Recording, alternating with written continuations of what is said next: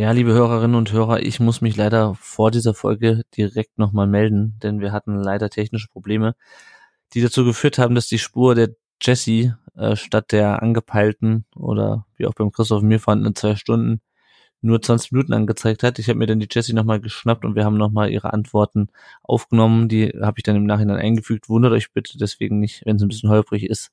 Ähm, es äh, kommt leider ab und zu mal zu technischen Problemen bei uns und dann ist das nicht das gleiche Hörerlebnis, wie wenn es äh, glatt läuft. Aber ich hoffe, ihr könnt trotzdem was mitnehmen aus dieser Folge. Und jetzt viel Spaß beim Hören.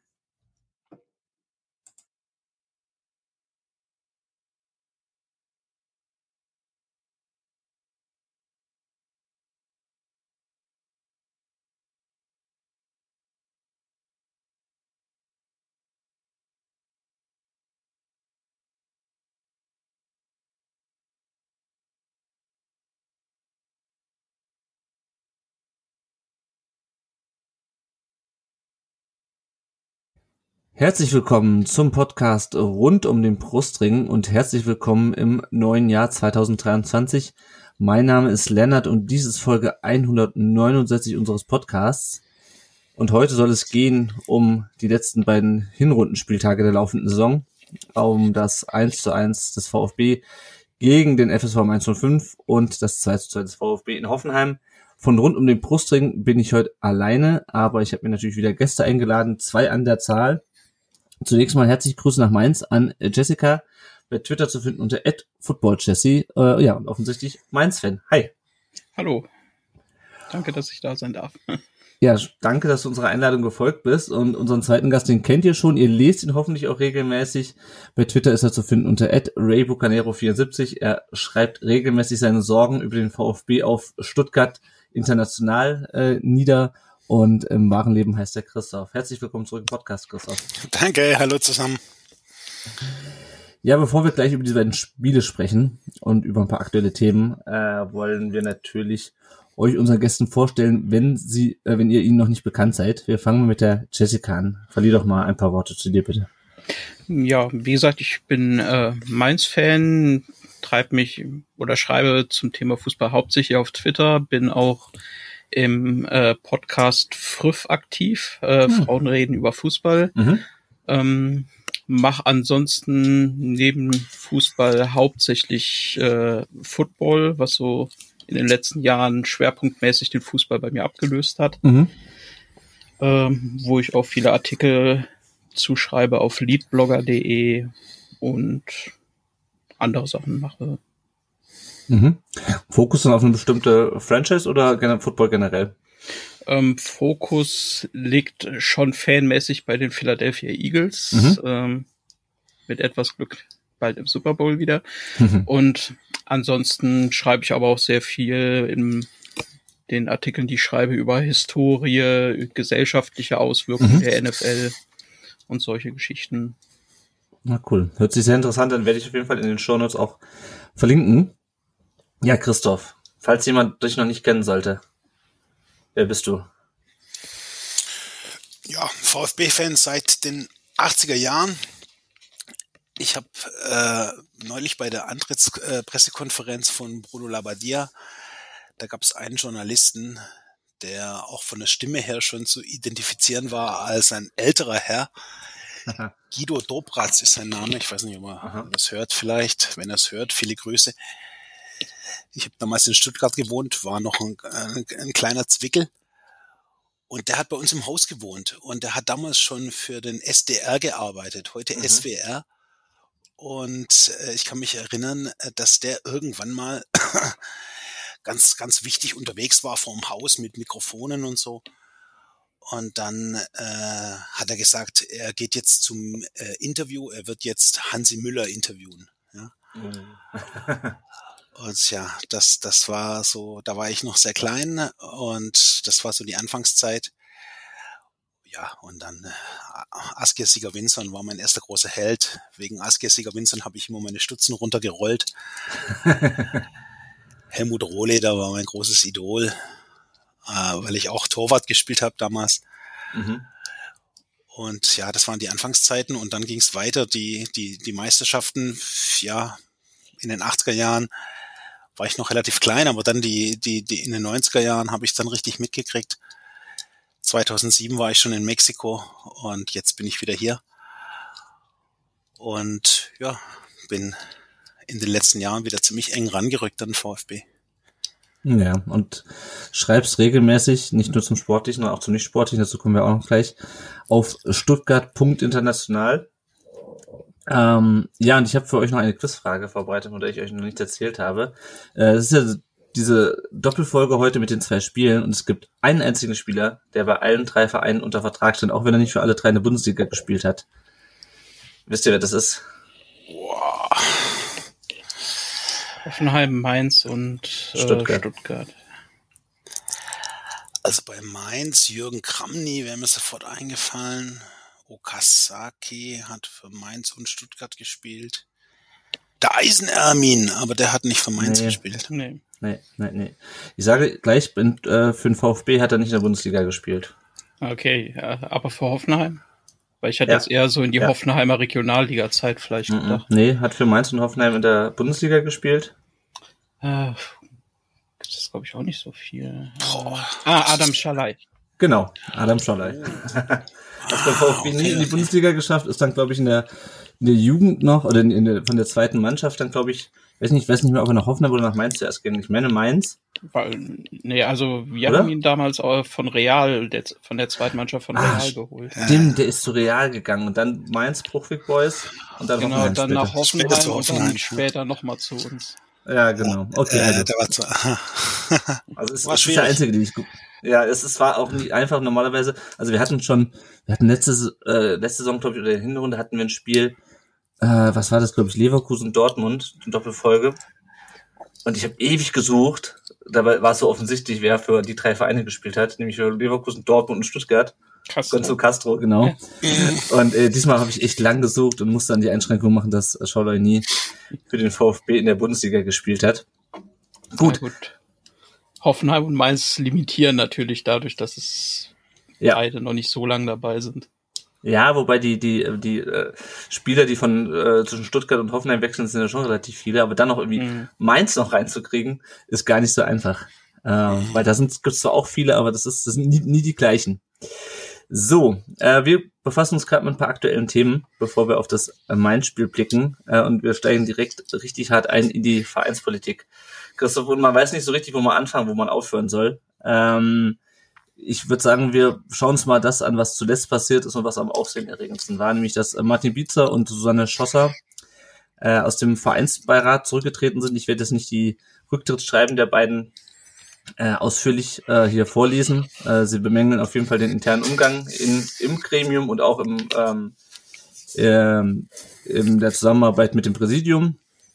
Äh, Aufhänger für diese Rücktritte ist, ähm, ist wohl oder sind wohl äh, neben anderen Sachen der, der Umgang mit den äh, möglichen Satzungsverstößen, ähm, die ja geprüft wurden juristisch, äh, die der Herr Steiger ähm, zum, zum einen in die Öffentlichkeit und zum anderen ans Präsidium herangetragen hat.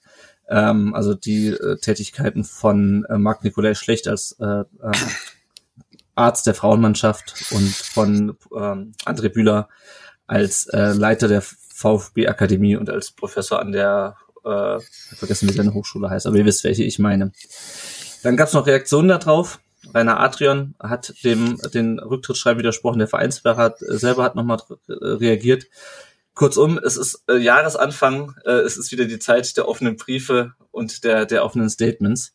Äh, Klaus Vogt hat, glaube ich, auch nochmal zur Stellung genommen in, dem Interview mit BW24, was glaube ich, und der Bild hat er auch gesprochen.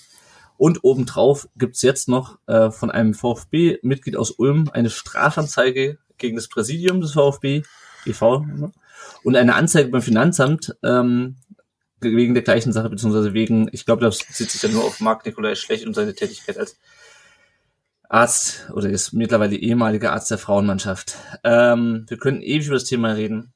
Christoph, ähm, was ist deine Einschätzung zu der ganzen Thematik? Was, was für ein Reim bildest du dir, dir da drauf? Also zunächst finde ich es bemerkenswert, dass äh, über diese zwei, sagen wir mal, mutmaßlichen Satzungsverstöße, die äh, ja eigentlich sagen wir mal, nicht so schwerwiegend sind, dass man jetzt irgendwie da eine große Sache draus machen müsste, dass aus diesem Grund offensichtlich der gesamte Verein in Wallung gerät. Mhm.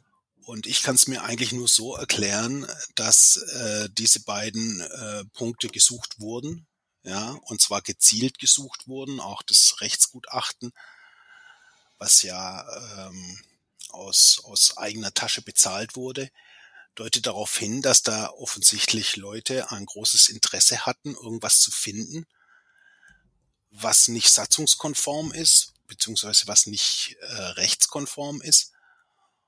Und äh, daraus äh, jetzt einen Strick zu drehen, um äh, offensichtlich den Vereinsbeirat umzubesetzen. Mhm. Mhm. Und äh, das ist schon bemerkenswert, ja, aus meiner, aus meiner Sicht, ja, dass auch inhaltlich eigentlich in den Rücktrittsschreiben auf diese Punkte gar nicht mehr eingegangen wurde. Ich kann mir nicht vorstellen, dass irgendjemand ernsthaft was dagegen hat, dass Dr. Mark Nikolai Schlecht, Orthopäde, als äh, Mannschaftsarzt äh, Damen aus dem Oberligateam äh, behandelt. Kann mhm. ich mir nicht vorstellen. Und ich kann mir auch nicht vorstellen, dass irgendjemand ernsthaft in Frage stellen möchte, dass die VfB-Akademie, die übrigens damals von Wolfgang Dietrich und von äh, Thomas Hitzelsberger präsentiert und äh, gegründet wurde, dass grundsätzlich dieses Projekt irgendwie schlecht sein soll für den Verein. Ich mhm. glaube, in beiden Fällen sind sich alle einig, dass diese beiden Projekte und diese beiden Tätigkeiten absolut sinnvoll sind. Das Einzige, was gesucht wird, ist jetzt einen Satzungsverstoß zu suchen, um eben das Gremium umzubesetzen. Ja. Ja, was, also was mich stutzig macht, auch an der, an der Sache ist, also nochmal für diejenigen, die es noch nicht mitbekommen haben sollten, es geht ja um diesen Paragraphen, den der Ron äh, damals vorgeschlagen hat, zur Satzungsänderung, ähm, als Reaktion auf die Bewerbung von Thomas Hitzelsberger, der gleichzeitig Vorstandsvorsitzender war der AG und dann noch Präsident des EV werden sollte, dass ähm, ähm, Menschen, die in der AG von der AG Geld bekommen, nicht ehrenamtlich im Verein, nee, nicht im Verein tätig sein können. Also sie für die AG tätig sind, bezahlt oder ehrenamtlich, können keinen Posten im Verein übernehmen. Das Oder umgekehrt, in diesem Fall ja umgekehrt, genau, ja. Also, genau, dass sozusagen genau. Vereinsfunktionäre nicht gleichzeitig Geld von der AG bekommen dürfen. Genau, Auch wenn es genau. in diesem Fall ja nicht um, ehrlich gesagt, man weiß ja gar nicht, um welche Beträge es da geht, ja. Also ich mhm. denke mal, wir reden da über Beträge im niedrigen dreistelligen Bereich, ja. ja wenn ja, überhaupt. Genau, das traf damals dann natürlich auf, oder wäre auf Thomas Hitzelsberger zugetreten, der seine Kandidatur dann lange vorher schon wieder zurückgezogen hatte. Es wäre, glaube ich, auf Rainer Mutschler äh, zu, äh, zugetroffen, wenn der nicht auch schon äh, das Weite gesucht hätte. Und genau, was mich nämlich so irritiert an dieser Geschichte ist, äh, der Professor Bühler, der ist, glaube ich, seit das Ding, seit diese Akademie gegründet ist, ist der akademische Leiter dieser Geschichte. Ja, also ähm, und auch der der Paragraph vom Ron, wann kam der zur Abstimmung? 21? Mhm, 21. 21. Ähm, und jetzt ein Jahr später fällt das plötzlich jemanden auf, also jemand extern, der VfB hat ja, ein, also genau, das ist ja das eine, ähm, von Seiten des VfB oder des Präsidiums heißt ja, man hätte das schon damals geprüft oder man hätte zumindest beim Mark der Schlecht schon, äh, als dann die äh, VfB-Frauen auch in die AG eingegliedert wurden, hätte man das geprüft und hätte da keinen Satzungsverstoß festgestellt. Also ähm, sowas zu, grundsätzlich zu überprüfen, wenn es sozusagen den Verdacht gibt, dass es da Probleme, satzungsgemäße Probleme geben könnte, ist ja erstmal nicht verwerflich. Ja? Aber der Zeitpunkt jetzt und dass man sich dann ausgerechnet halt irgendwie, ja, also es, es wirkt halt so, dass man ausgerechnet jetzt die beiden, wie du sagst, wird, dass man den Vereinsbeirat umbesetzen will, dass man die beiden aus dem Vereinsbeirat raushaben möchte. Ja, weil, also die Alternative wäre ja, sie geben ihre Posten auf. Marc Nikolai Stecht hat das getan. Ähm, aber ich glaube, der, äh, der eigentliche Sinn und Zweck war ja, äh, die beiden, glaube ich, aus dem, aus dem Vereinsbeirat rauszukriegen, zum Rücktritt zu bewegen. Bühler ist ja auch stellvertretender Vereinsbeirat-Vorsitzender.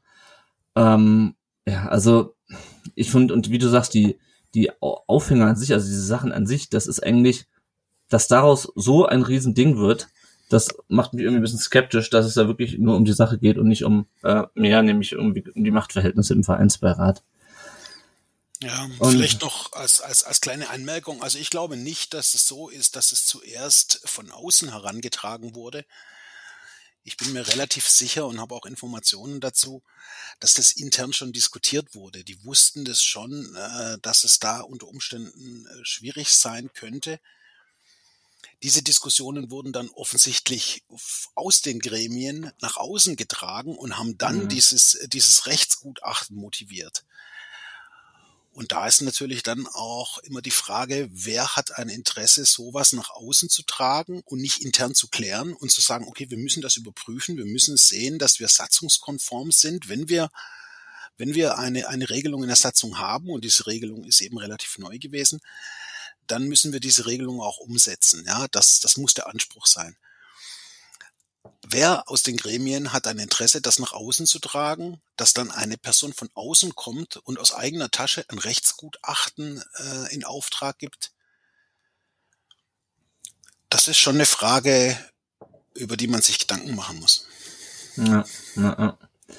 ja also ähm, es ist, also das nervt mich generell. Also diese ganze, also es ist ja nicht das Einzige, was gerade noch so im Hintergrund alles abläuft, aber es, es nervt einfach nur noch. Also weil es ist offensichtlich, es geht nicht um die Sache, es geht um irgendwelche persönlichen Einzelheiten, ja. Äh, Einzelheiten, nicht Einzel Einzelheiten, ähm, Eitelkeiten. Ähm, du kriegst dann immer nur von der einen Seite Statements, du kriegst von der anderen Seite Statements, was dann letzten Endes dabei genau besprochen wurde, was in den Sitzungen passiert, man weiß es nicht. Ja? Also was mich gerade so stört ist, es ist so schwer greifbar. Ja, also wir vermuten es auch, ja, was da, du sagst, du hast Informationen, aber ähm, wenn man von außen drauf blickt, weiß man nicht, was man glauben soll. Ja, dann es gibt irgendwie Anhaltspunkte, dass man sagt, okay, da, da wollen, will man Leute loswerden. Gleichzeitig denken, okay, vielleicht geht es intern wirklich so ab. Und was mich halt so stört gerade ist, dass man unter Wolfgang, bei Wolfgang Dietrich könnte man relativ deutlich sehen, was scheiße läuft. Äh, weil der, äh, weil es einfach öffentlich und offensichtlich war. Ja?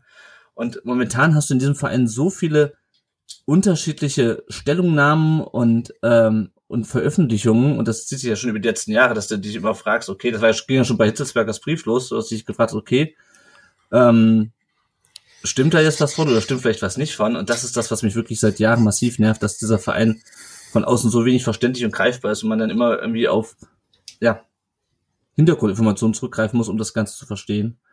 Ähm, ja, also es ist, es ist nervt gerade. Ja, vielleicht noch zwei Sachen dazu. Also ich glaube, das eine ist, dass, dass es offensichtlich ist, dass die Kommunikation äh, der Vereinsgremien und auch des äh, Vereins als Ganzen nach außen in den letzten Monaten wirklich schlecht gewesen ist.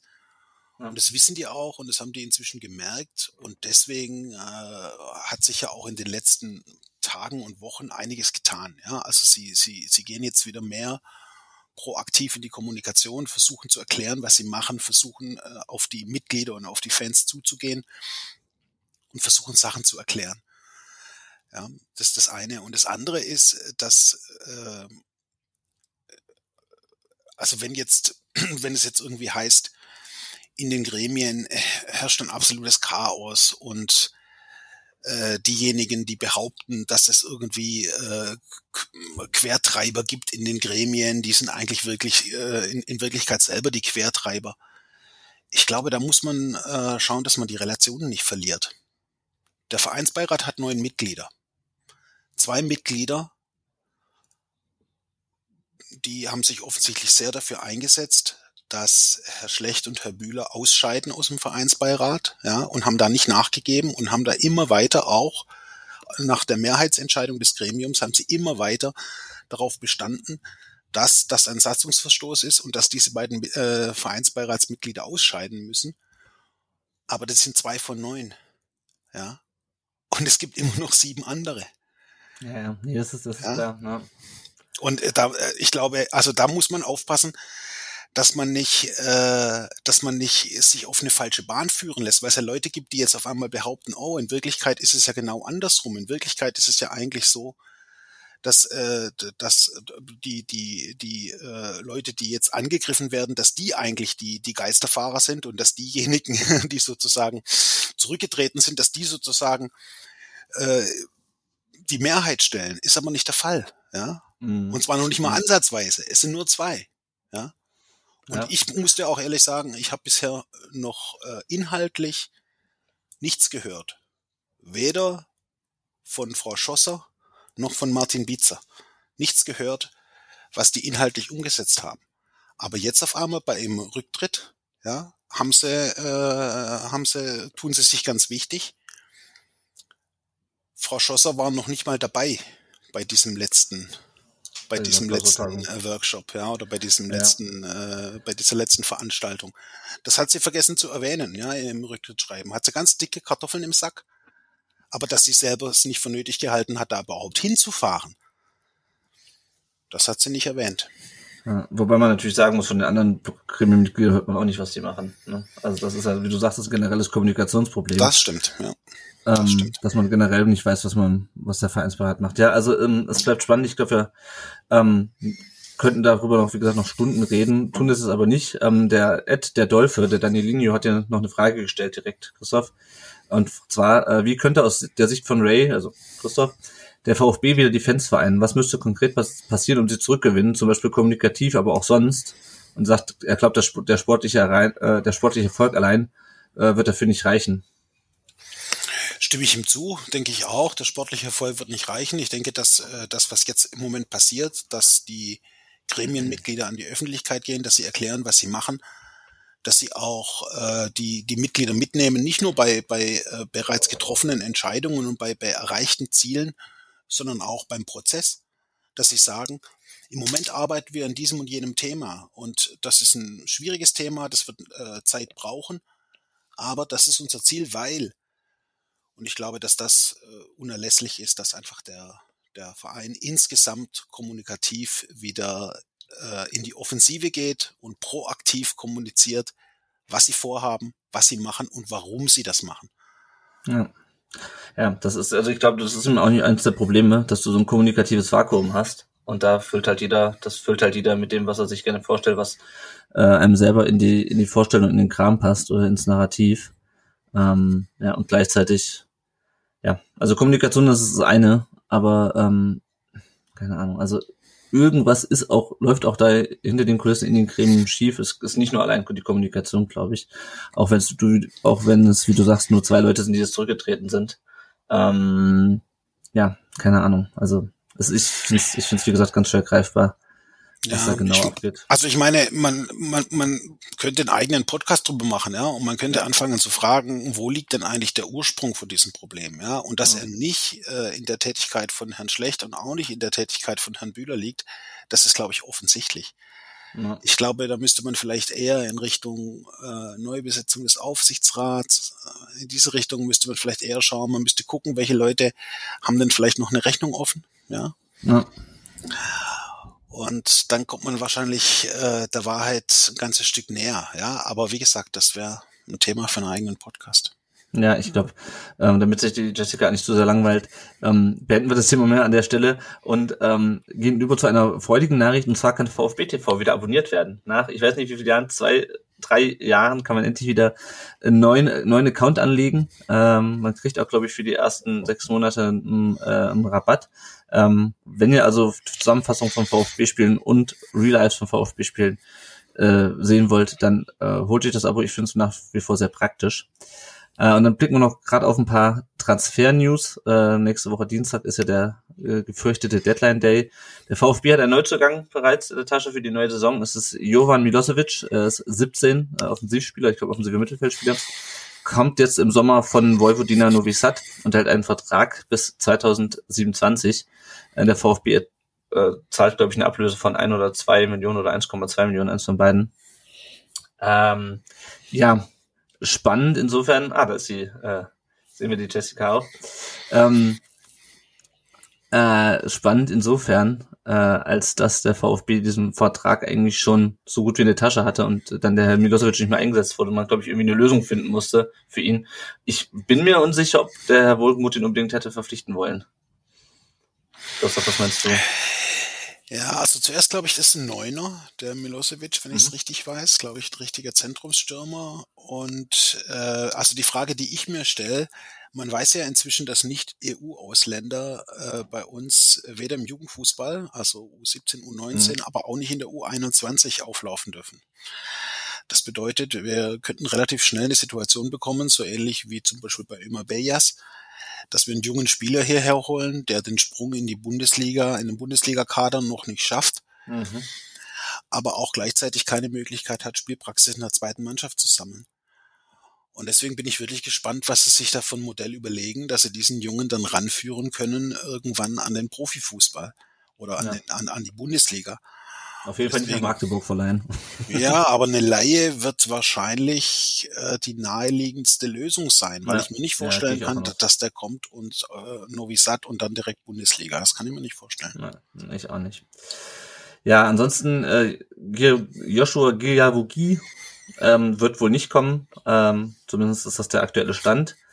Äh, der französische Verein Troyes ist an Alexis TBD interessiert. Die TBD ist ja momentan noch an Alltag verliehen, hat aber wohl keine Lust zurückzukommen, wie zu hören war. Und die wollen jetzt eine Ablöse von zwei bis drei Millionen für den jungen Mann zahlen, den einzigen äh, Leihspieler des VfB, der zumindest ein bisschen Erfolg hat bei seiner Leihe. Und dann gibt es noch ein Angebot angeblich von Crystal Palace für Naoiru Ahamada, auf den kommen wir auch nachher noch zu sprechen. Christoph, siehst du Ahamada schon bereit für die ähm, Premier League? Ich nein, klares Nein. Ich glaube, der hat sich jetzt gerade mal in der, in der Bundesliga festgespielt. Der hat in dieser Saison, glaube ich, fast alle äh, Pflichtspiele gemacht. Der ist auf einem guten Weg, der entwickelt sich weiter, da ist äh, auf jeden Fall ein Fortschritt zu sehen. Aber die zwei Jahre davor waren für ihn ja quasi verlorene Jahre. Da hat er mhm. kaum, äh, kaum Spielpraxis sammeln können. Und ich denke, dass der, äh, dass es für ihn das Beste ist, wenn er nach wie vor Spielpraxis bekommt beim VfB. Ja, naja. Sehe ich auch so. Ich bin mal gespannt, was da jetzt noch passiert. Ähm, man weiß ja in der, zum Ende der Transferperiode kannst du eigentlich nichts mehr ausschließen. Äh, und angeblich ist der VfB als Ersatz an Hugo Wettlesen, wird er wahrscheinlich ausgesprochen, ich weiß es nicht, von Bodo Klimt aus Norwegen äh, interessiert. Die, letzten Jahre zweimal Meister wurden in Norwegen. Er ist ähm, offensiver Mittelfeldspieler, hat 28 Tore in 106 Spielen für die getroffen, hat alle U-Nationalmannschaften durchlaufen und hat im November für die Nationalmannschaft äh, debütiert. Schauen wir mal, ich glaube, das hängt auch ein bisschen davon ab, wer noch geht, äh, ob der dann kommt. Ähm, ja, wenn es soweit ist, lest ihr es bei uns auf dem Blog, was es mit dem Herrn auf sich hat. So, bevor wir jetzt gleich ins Beispiel einsteigen, noch ein kleiner äh, Werbeblock. Wenn ihr uns unterstützen könnt oder wollt, und zwar finanziell, dann könnt ihr es entweder über Patreon oder über PayPal tun. Bei Patreon ist es eine monatliche Unterstützung und je nachdem, wie sehr ihr uns unterstützt, kriegt ihr auch eine kleine Belohnung. Äh, der Daniel und zum Beispiel unterstützt uns auf dem Karl Allgöwer Level mit mindestens 10 Dollar im Monat. Wird dafür in jeder Folge genannt. Ähm, auf dem Timo Hildebrand Level unterstützen uns Marc und Michael. Äh, die werden auch in jeder Folge genannt. Und ähm, auf dem 2-Dollar-Level, auf dem Kakao-Level unterstützen uns auch diverse Leute. Dann nennen wir heute mal stellvertretend den Lest 1893. Vielen Dank für eure Unterstützung. Äh, und wenn ihr uns nicht monatlich unterstützen wollt, sondern nur so dann und wann, dann könnt ihr das über PayPal tun. Alles, was ihr darüber wissen müsst, findet ihr auf rund um den Brustring.de slash support. So, und jetzt kommen wir aufs Spiel und binden auch die Jessica wieder ein. Ähm, zunächst mal zu unserer Aufstellung Christoph. Ähm, und dann bin ich gespannt, was die Jessica zum Spiel sagt, weil die kam bisher noch gar nicht hier zu Wort. Es tut mir leid. Die Themen, äh, aktu die aktuellen, die nehmen dann doch manchmal ein bisschen äh, Zeit ein. Ähm, Müller im Tor, eine Viererkette mit Anton auf rechts, Natai auf links, in Ito Mafropanos. Dann ein Dreier Mittelfeld mit Karasor, Ahamada und Endo, das ist relativ wenig überraschend. Und vorne auch Silas äh, und Thomas auf den ähm, Flügeln und Gerassi in der Mitte, dass es ein 4-3-3 wird, das war ja schon absehbar in der Vorbereitung, Christoph. Ähm, Pascal Stenzel, dass du auf der Bank, der angebliche Gewinner der Vorbereitung. Was hältst du davon? Hat mich sehr überrascht. Waldemar Anton ist für mich kein Rechtsverteidiger, hat er auch meiner Meinung nach in den beiden Spielen jetzt gezeigt, warum er keiner ist. Und ich kann die Entscheidung nicht nachvollziehen.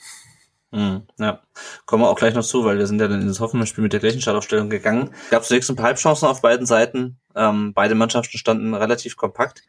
Ähm, Barrero da mit der ersten Chance nach 15 Minuten, die knapp vorbeiging. Und Christoph, ich glaube, das Beste, was wir aus dieser Anfangsviertelstunde mitnehmen können, ist, dass der VfB kein Tor kassiert hat, oder? Ansonsten war es äh, träge, tröge. Ja, also ich habe das äh, auch, ich habe das überhaupt nicht verstanden, mit welcher Idee oder mit welcher, mit welcher, äh, mit welchem Ansatz äh, sie da in das Spiel reingegangen sind.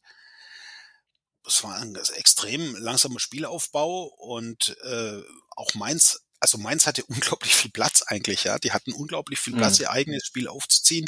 Und beim VfB äh, war überhaupt nicht klar, die sind weder, also die sind nie irgendwie gemeinsam angelaufen, haben, haben wirklich ein, ein vernünftiges Pressing gespielt, sondern es sind, wenn da nur einzelne Spieler draufgegangen und zwischen der Dreierreihe äh, in der Offensive und der Dreierreihe im Mittelfeld klaffte ein Loch. Und ich saß ziemlich genau in der Mitte von der, von der, von der Gegentribüne und von da aus, äh, ja, das waren wirklich die Weiten der Prärie. Ja, das war unglaublich. und es war ziemlich frustrierend und kalt. Mhm. Ja, warst du auch im Stadion? Ja. Ja, dass es kalt war, das habe ich, das habe ich auch gehört. Ich war selber nicht da, aber ähm, ja, irgendwie noch so ein bisschen eingefrorene Füße. Ähm, nach 25 Minuten muss dann Müller gegen Barkok äh, nach, einer, nach einer Ecke klären. Der VfB kommt irgendwie überhaupt nicht vors Tor auch. Also immer wieder Fehlpässe. Gerassi als Zielspieler wird, kaum, wird kaum gefunden. was mich so wirklich gestört hat, ist, du weißt eigentlich, wie kompakt Mainz defensiv steht. Das wissen wir aus den letzten Spielen. Ähm, und dann hast du aber Silas und Thomas, die eigentlich zwei Sachen machen können, nämlich laufen und schießen. Ja? Äh, die können zwar auch ein bisschen dribbeln, ähm, aber es ist meistens nicht so, dass äh, dass das zum Erfolg führt, sondern meistens schickst du die halt auf die Reise ähm, und die ziehen dann nach innen und äh, machen was Tolles draus. Das geht nur halt in diesem Spiel nicht. Deswegen verstehe ich nicht, warum man gegen eine kompakte Mainzer Mannschaft so antritt. Und das, die Lücke, da hast du auch, ähm, hast du auch angesprochen zwischen Mittelfeld und, und, und, und Angriffsreihe. Und was ich dann aber bei Mainz gesehen habe, ist, ähm, die standen kompakt, waren aber in der Lage, relativ schnell rauszukombinieren und dann relativ schnell auch unser Mittelfeld zu überbrücken. Und dann verstehe ich nicht, dass uns ständig die Bälle verspringen, dass Pässe daneben gehen. Wie willst du denn meinen sonst knacken? Als mit schnellen, also mit Reaktionsschnelligkeit, mit Pässen, ähm, weil so kompakt wie meins steht, kannst du einfach nicht, also da kannst du halt nicht zwei schnelle Stürmer auf den Flügel schicken, das bringt einfach nichts. Und ähm, ja, was mir dann auch aufgefallen ist, Mainz halt immer wieder gefährlich, äh, obwohl sie defensiv eigentlich ähnlich äh, stabil standen wie der VfB. Was mir so ein bisschen aufgefallen ist, auch im Vergleich zu den letzten Spielen, also ich erinnere mich an ein Spiel und ich weiß nicht, welches das war, ich weiß, glaube ich, das erste Spiel des VfB gegen Mainz unter Svensson, wo mir die Mainzer richtig auf den Keks gegangen sind, weil die wirklich jedem Ball und jedem Gegenspieler nachgejagt sind. Und ich habe so ein bisschen das Gefühl, auch das hat in der Intensität abgenommen äh, über die letzten Spiele, die wir gegen euch gespielt haben. Weil am Anfang haben die mich richtig genervt und diesmal haben wir, oh gut, das lag auch diesmal daran, dass wir einfach selber äh, uns selber die Bälle versprungen sind und wir die Bälle selber freiwillig hergegeben haben. Ähm, aber täuscht mich das Gefühl, dass da so ein bisschen auch die, die Intensität verloren gegangen ist beim FSV? Genau, die, ähm, äh, ich habe es jetzt nicht vor Augen, aber die ähm, Laufstärke und solche Sachen sind im Vergleich zu den ersten Svensson-Spielen schon deutlich zurückgegangen in diesem Jahr hängt einerseits damit natürlich zusammen, dass Gegner mittlerweile darauf eingestellt sind vermehrt und dass Mainz, denke ich, auch langsam versuchen will, ein eigenes Offensivspiel zu entwickeln, was aber ja seine Zeit braucht. Und ich kann mir vorstellen, dass Laufstärke dann durch diese Faktoren ein bisschen zurückgegangen ist, weil man eben nicht mehr so zum Pressing kommt, wie es eben äh, früher in diesem extrem äh, starken Pressingspiel war. Hm. Na, na, ist mir auf jeden Fall aufgefallen. Ähm, kommen wir noch mal kurz zu unserer Mannschaft und zwar in der 31. Minute, da wurde glaube ich am offensichtlichsten, dass Waldemar Anton kein Rechtsverteidiger ist. Denn dieses Zuspiel auf Girassi, das war wirklich eine absolute Katastrophe. Und ich mache ihn da noch nicht mal Vorwurf, weil er ist einfach kein Außenverteidiger. Ja, also der kann durch die Mitte kommen, ja, aber der ist keiner, der dir den vorne den Ball die Linie runterspielt. Also, ähm, ja, wie fandst du den allgemein? Du hast ja schon angekündigt, Christoph, das fandst ist keine gute Idee. Ähm, war exemplarisch in dieser Szene, aber auch über das, über das gesamte Spiel. Ähm, wie fandst du ihn? Also ich halte den, äh, den Anton grundsätzlich schon für einen wichtigen Spieler. Ja, ich meine, der hat natürlich in der, in der Vorrunde einige, einige äh, Böcke geschossen und er hat nicht seine, seine beste Halbserie gespielt. Grundsätzlich halte ich den aber für einen guten Spieler. Ich glaube, dass der auch wichtig ist für die, für die Inner Chemistry in der Mannschaft. Ja, das ist ein richtiger Leader, das ist einer, der den Mund aufmacht. Aber das ist für mich ein zentraler Innenverteidiger. Ja, das ist für mich ein IV, ein rechter IV. Und ich meine, da hat er halt das Problem, dass Mavropanos wahrscheinlich ein Ticken stärker ist, ja, sowohl im Zweikampf als auch von der Aggressivität her ist er eben nochmal ein Ticken stärker. Und auch natürlich, was die Offensivbuch betrifft. Und ich glaube, dass der äh, Labadia den Anton auf jeden Fall drin haben will und äh, weil er eben den Mavropanos dann auch eher in der Innenverteidigung sieht, weil er dann einen Ticken stärker sieht, versucht er jetzt für den Anton eben, äh, sagen wir mal, eine, eine Stelle zu schaffen, eine, eine Position zu schaffen, wo er spielen kann. Aber das ist ein fauler Kompromiss. Ja, auf der rechten Seite, dass ich, äh, würde ich am liebsten den Wagnumann sehen, wenn er, mhm. wenn er in Form kommt.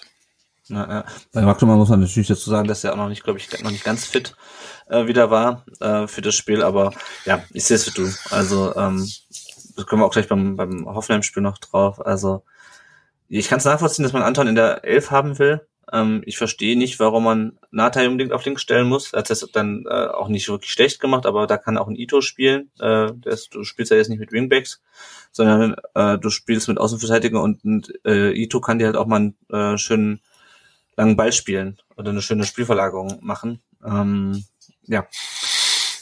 Kommen wir in die 36. Minute. Zuerst scheitert Gerassi völlig freistehend an äh, dem Herrn Damen. Finn heißt er, glaube ich, den Vornamen, ne? Finn Damen. Äh, und dann kommt er direkt danach nochmal in die gleiche Situation und diesmal macht dann rein. Erstmal äh, finde ich es krass, was Gerassi für ein Torinstinkt hat. Also ich glaube, das ist äh, ihm, das ist was, was uns lange abgegangen ist. Äh, Gerade auf die Verletzung von Sascha Kalajdzic, der hat ja ähnlich zuverlässig getroffen in der Saison nach dem Aufstieg. Ähm, aber schon ziemlich gut gemacht, oder, Christoph? Ja, also grundsätzlich, wenn du im Stadion bist, siehst du ja auch so ein bisschen, wie sich die Spieler bewegen insgesamt und was, was sie für einen Eindruck machen. Und ich glaube, der Girassi war an dem Tag schon einer der besten äh, Spieler auf dem Platz. Also mhm. Also der, der, der weiß schon, wie er einen Körper reinstellen muss, der hat Spielverständnis, der lässt sich auch mal zurückfallen. Und äh, ich meine, gut, er hat natürlich auch einige äh, verballert, die er eigentlich machen muss. Aber ja, der hat schon vorm Tor eine Entschlossenheit und eine Qualität vor allem, die mhm. in der Mannschaft sonst keiner hat. Ja, naja, das, das ist es halt also ein bisschen. Also ähm, ich finde, man merkt auch einfach das Fehlen von Sosa. Du hast halt auch niemanden, der, der vorne reinflanken kann. Also du hast so ähm, zwei Spieler, die wirklich Fähigkeiten haben, die sonst keiner hatten. Das sind Sosa und Gerassi. Und ich bin froh, dass wir wenigstens Gerassi haben. Auf der anderen Seite fragt man sich, nachdem Mainz eigentlich relativ kompakt stand, der VfB kaum Chancen hatte und das Tor so ein bisschen aus dem Nichts fiel, Jessica, was war denn da mit eurer Abwehr los? Ja, das Gegentor hat mich schon echt sehr aufgeregt, weil es innerhalb von zwei Minuten immer wieder dieselben Fehler gemacht wurden. Äh, dass man einfach den Ball nicht rausbekommen hat, dass einfach so eine Unsicherheit da herrschte und dass das so ein Mainzer Problem ist, dass auch wenn man eigentlich relativ stabil defensiv steht, immer so diese Momente reinkommen, in denen man dann ja feststeckt, äh, den Ball nicht wegbekommt und dann ja unnötige Fehler machen. Durch so einen unnötigen Fehler gab es ja dann die erste Chance. Da hat man das Glück, dass diese äh, Chance geklärt wird mit einer guten Parade von Damen und der Ball rausgeschlagen wird.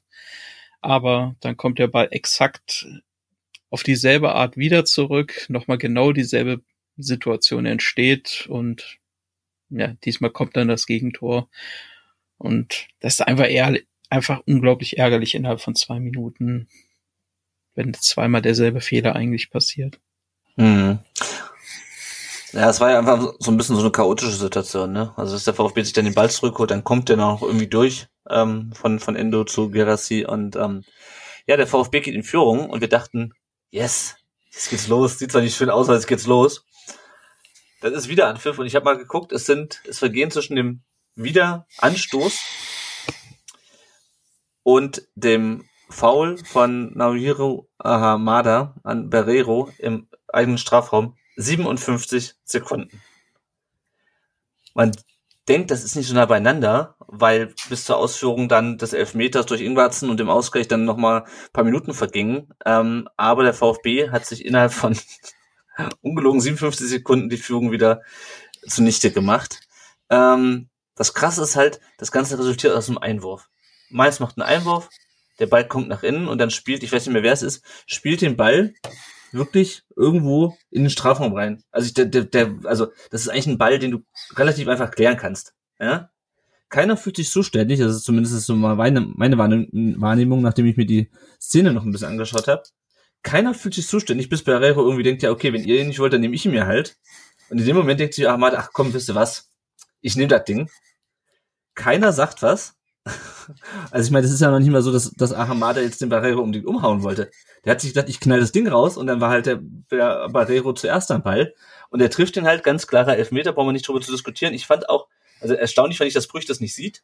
Aber ich fand dann doch erstaunlich, wie schnell, also äh, der VHR, wie schnell er das über den VHR geklärt hat. Also der ist ja direkt quasi raus, als es dann, äh, als ihm dann klar war, dass da was passiert ist, was er übersehen hat, hat sich es angeschaut und hat relativ schnell auf, ähm, auf Elfmeter entschieden fand ich äh, mal positiv, auch wenn ich dem VR sonst nicht viel abgewinnen kann, aber in dem Fall, ähm, auch wenn man sagen könnte, das muss er eigentlich selber sehen. Ja, der Elfmeter wurde ver verwandelt. Der VfB spielt im 135.000. Heimspiel wieder nicht zu Null. Also ich glaube, das ist das äh, 29. 30. Ich habe aufgehört zu zählen. Aber Christoph, hast du diese, diese Passivität in der VfB-Abwehr genauso gesehen wie ich? Also ich habe ehrlich gesagt, äh, ich habe nicht gesehen, dass da ein Foul war. Ich habe gesehen, dass der äh, zu Boden ging, der Barrero. Ich mhm. habe aber nicht gesehen, was da genau passiert ist. Aber als ich dann gesehen habe, dass angezeigt wird, äh, Video, Videobeweis und er will sich's nochmal anschauen, da war uns eigentlich schon klar, okay, der wird wahrscheinlich gegeben. Und als ich es dann später nochmal gesehen habe, ja, also das ist ein Tor, das darf natürlich niemals so fallen. Und klar, der, der Ahamada sieht ihn nicht, ja, und äh, trotzdem muss man da anders klären, ja. Also da kannst du mit der Pike rausspitzeln, da kannst du, da kannst du viele Sachen machen, aber du darfst ihn halt nicht so. Das war schon plump, ja, das war ein bisschen mhm. unbeholfen, das war ein bisschen plump, das war ungeschickt. Und es war ja auch an der Strafraumkante und es war im Prinzip auch keine wirkliche Gefahr da in dem Moment. Ja, es war wirklich ein geschenktes Tor. Ja. Und der VfB hatte vorher überhaupt nicht überzeugt, aber plötzlich warst du in Führung und du wusstest, okay, wenn du jetzt äh, noch diese, weiß ich nicht, sieben Minuten oder was bis in die Halbzeit kommst, dann liegst du vorne und dann unter Umständen kriegst du Räume, kriegst vielleicht Möglichkeiten zu mhm. kontern und kannst dann vielleicht endlich mal ein Spiel von, von vorne weg spielen. Und dann, ja, dauert's, wie du sagst, ja, gerade mal eine Minute oder was oder zwei Minuten und dann äh, ist schon wieder der Ausgleich da, ja. Und es war, ja, es war einfach bezeichnend, ja, bezeichnend für, für die Saison, bezeichnend für die Situation, in der der VfB ist. Mhm, ja. Dann ging es in die Pause. Kurz danach, äh, nach der Pause wechselten dann Silas und Tomasch die Seiten. Äh, Tomasch dann in der 48. Minute beinahe mit der erneuten Führung, verpasst Hereingabe von Girassi, äh, relativ knapp, die auch, glaube ich, von Silas eingeleitet wurde. Jessica, was mir aufgefallen ist, dass die Mainzer in der zweiten Halbzeit dem VfB wesentlich mehr Räume geboten haben, ähm, wesentlich äh, offensiver auch gespielt haben. Äh, hast du das auch so gesehen? Hm, ja, also man hat äh, schon den Eindruck gehabt, man möchte ein bisschen mehr versuchen, äh, indem man in der zweiten Hälfte offensiver rauskommt, hat dann aber auch gleichzeitig eben dem VfB ein paar Lücken gegeben, die im Endeffekt aber den VfB gefährlicher machten, als es Mainz am Ende war, weil abgesehen vom Lattenschuss von Barkok kam auch nicht so viel bei rum dann, während Stuttgart doch die ein oder andere halbwegs gefährliche Chance hatte, neben natürlich auch einem weiteren Lattentreffer. Mhm. Ja, genau. 56. Baku, dann 60. Girassi. Ja, naja. Ja, man fragt sich so ein bisschen, warum der VfB äh, nicht in der ersten Halbzeit schon so gespielt hat, weil offensichtlich geht's ja und ich weiß nicht, ob es nur damit zusammenhängt, dass die Mainzer jetzt mehr Räume geboten haben, Christoph, aber ist das das Typische, die Mannschaft braucht einen Anschluss in der Kabine und dann merkt man sich, oh, da ist noch eine zweite Halbzeit, vielleicht probieren wir es nochmal richtig. Ja, äh, schwer zu sagen. Also ich glaube, äh, zum einen war der, der, äh, der Seitenwechsel hat gut getan. Also als Silas dann auf der linken Seite gespielt hat, hat es ein bisschen besser funktioniert. Man muss aber fairerweise auch sagen, dass nach ungefähr 15 Minuten diese bessere Phase vom VfB schon wieder vorbei war. Ja, also das hat sich, das war nicht die gesamte zweite Halbzeit, die druckvoll mhm. war, sondern es waren 15, maximal 20 Minuten. Und danach kann ich mich erinnern, dass ich, ich war schon total durchgefroren, ja, und immer wieder auf die Uhr geschaut habe und mir gedacht habe, hey, jetzt sind wir 70. sind wir 75. Ja, jetzt sind wir 78. Ja, wollen die das Spiel gar nicht gewinnen? Und zwar beide Mannschaften. Ja, die mhm. Körpersprache war nicht so, hey, wir wollen das Spiel jetzt gewinnen. Die Körpersprache war so, pff, pfeif doch ab. Ja, und das verstehe ich nicht. Verstehe ich von mhm. beiden Mannschaften nicht. Weil, sagen wir mal so, für beide Mannschaften wäre es ohne weiteres möglich gewesen, das Spiel zu gewinnen. Aber offensichtlich ja. wollten es beide nicht. Und unterm Strich muss ich auch wirklich sagen, ich habe schon viele Spiele gesehen, aber ich habe selten so ein schlechtes Bundesligaspiel gesehen wie das Spiel am, am, am Samstag in Stuttgart. Also das war von der, vom Niveau her, war schon hart an der Kante. Hm. Ja, also auch der VfB, ich meine, der hätte, ne, du triffst natürlich äh, die Latte ähm, in Person von Girassi Thomas verpasst äh, relativ knapp den Ball und am Ende äh, verschießt Wagnermann irgendwie aus vier Metern äh, übers Tor. Äh, aber so richtig viel, also so richtig konsequent war es halt vom VfB auch wieder nicht. Äh, Spiel schon in der ersten Halbzeit, man hatte mehr, ein bisschen mehr Platz, ähm, aber hat auch nichts draus gemacht. Ähm, wir springen mal nochmal zurück in die 62. Minute, da gab es Gelb für Dominik Kor, heißt er, glaube ich, mit Vornamen. Ähm, Jessica, wie fandst du denn den Herrn Brüch in diesem Spiel? Ja, ich denke, dass Brüch ist mir, mir jetzt nicht negativ aufgefallen, abgesehen von der VRR-Szene, wo ich mir auch dachte, das muss er eigentlich sehen, weil er direkt daneben steht und ich so den Eindruck hatte, dass er es auch gesehen hat, aber unbedingt die äh, Rückmeldung vom VAR abwarten wollte, um sich sozusagen eine Bestätigung zu holen, bevor er selbst eine Entscheidung trifft. Aber abgesehen davon war da jetzt keine Szene, wo ich sage, das war irgendwie, da war ein grober Fehler oder so. Gab natürlich so Sachen wie die gelbe Karte gegen Chor, die sehr ärgerlich waren, aber auch nicht diskutabel. Ja. ja also es hat relativ lang gedauert mit der ersten, sorry, ja, mit der ersten gelben Karte fand ich, ich meine, ich meine, Chor hätte schon vorher mal gelb sehen können, wo er den, den, den Fuß da auf den Oberschenkel draufhält, aber ansonsten, also ich fand Brüch, also ich, ich, keine Ahnung, ich habe das Gefühl, VfB-Fans schimpfen in jedem Spiel über den Schiedsrichter, aber, aber zum Hoffenheim-Spiel kommen wir gleich noch, aber in dem Spiel fand ich ihn jetzt auch unauffällig. Also Elfmeter muss man geben, äh, keine groben Fehler fand ich. 65. Minute dann äh, kam, ich weiß, ich habe bei einer letzten Folgen gegen Mainz habe ich auch schon den Namen falsch ausgesprochen, Jaesang Lee, ähm, Jesung, Jesung Lee kam dann für Ingwarzen. Ähm, was war das für ein Wechsel, Jessica? 1 zu 1 Stürmer für Stürmer oder? Ja, die, äh, der Wechsel von Lee zu Ingwarzen hat mich doch etwas sehr aufgeregt, denn Ingwarzen war vergleichsweise noch aktiv vorne drin mit dem wenigen, was er bekommen hat aus dem Mittelfeld. Ähm, hat er aber zumindest noch ein bisschen was gemacht im Vergleich zu Unisivo, der komplett in der Luft hing, der nicht ins Spiel eingebunden war und auch nicht die Chance hatte, sich irgendwie reinzubringen.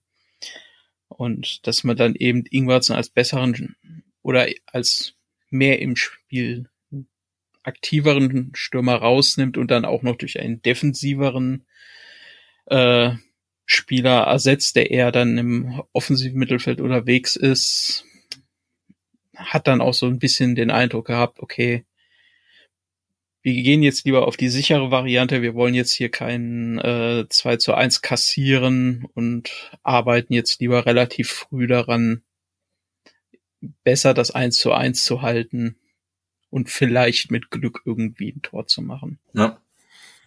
Na, äh, genau, und Nisiro äh, hatte ich ja auch eigentlich vorher schon gedacht, dass der wesentlich, wesentlich mehr Probleme bereiten würde. Der VfB hat dann in der 77. Minute auch gewechselt. Und zwar kam Wagnermann rein für Nate und äh, Führig für Thomas. Ähm, also auch einigermaßen ähm, positionsgetreue Wechsel. Christoph, fandst du es zu spät, in der 77. Minute erst zu wechseln bei dem Spiel? Ich habe später die äh, Kommentare vom, von Labadia gelesen, ja, und dass er irgendwie gesagt hat, ja, wir waren gerade so im Flow, dass ich überhaupt nicht wechseln musste, ja. Ich weiß nicht, welches Spiel er gesehen hat. Also er hätte meiner Meinung nach den Thomas und den Silas hätte er beide schon zur Halbzeit runternehmen müssen. Ja, die waren vollkommen wirkungslos. Die haben, mhm wir haben irgendwann angefangen, eine Strichliste zu machen, wie viele Ballannahmen den beiden versprungen sind. Ja, und ja. irgendwann äh, waren wir bei beiden bei fünf. Ja, und das war noch in der ersten Halbzeit.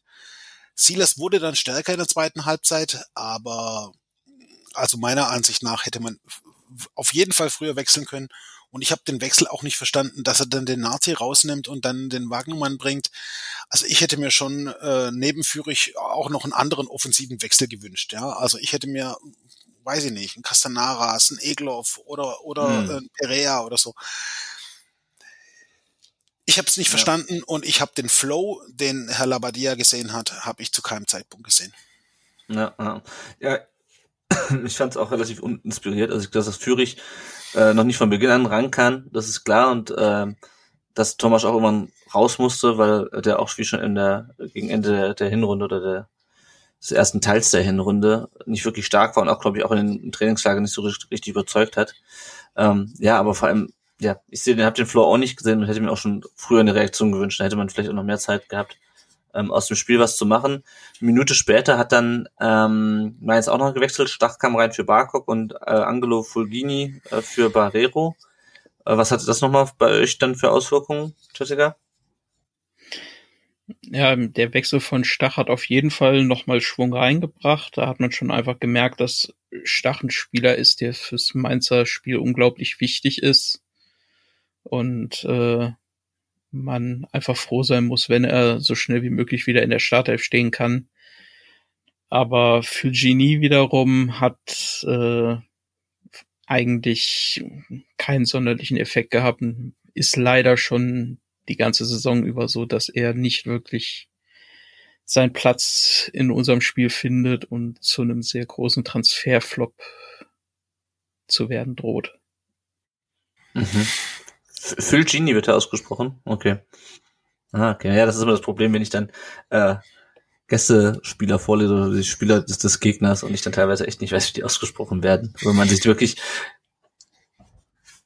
Ja, naja.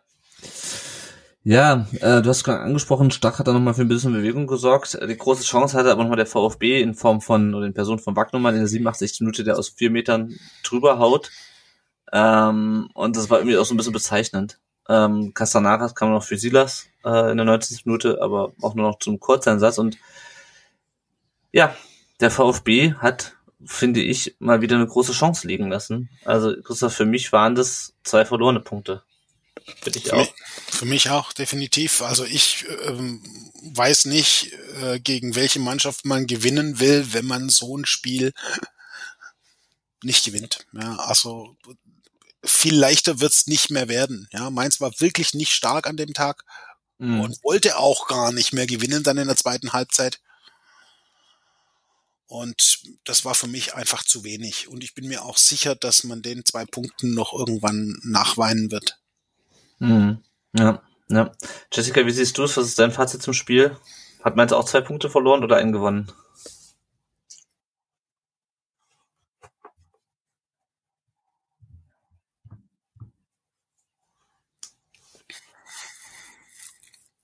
Hm.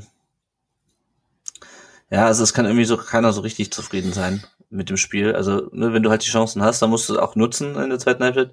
Auf der anderen Seite hast du halt aus VfB-Sicht auch wieder eine komplette Halbzeit weggeschmissen, ja, weil das in der ersten Halbzeit, also dieses Tor, das halt, fällt halt aus dem Nichts.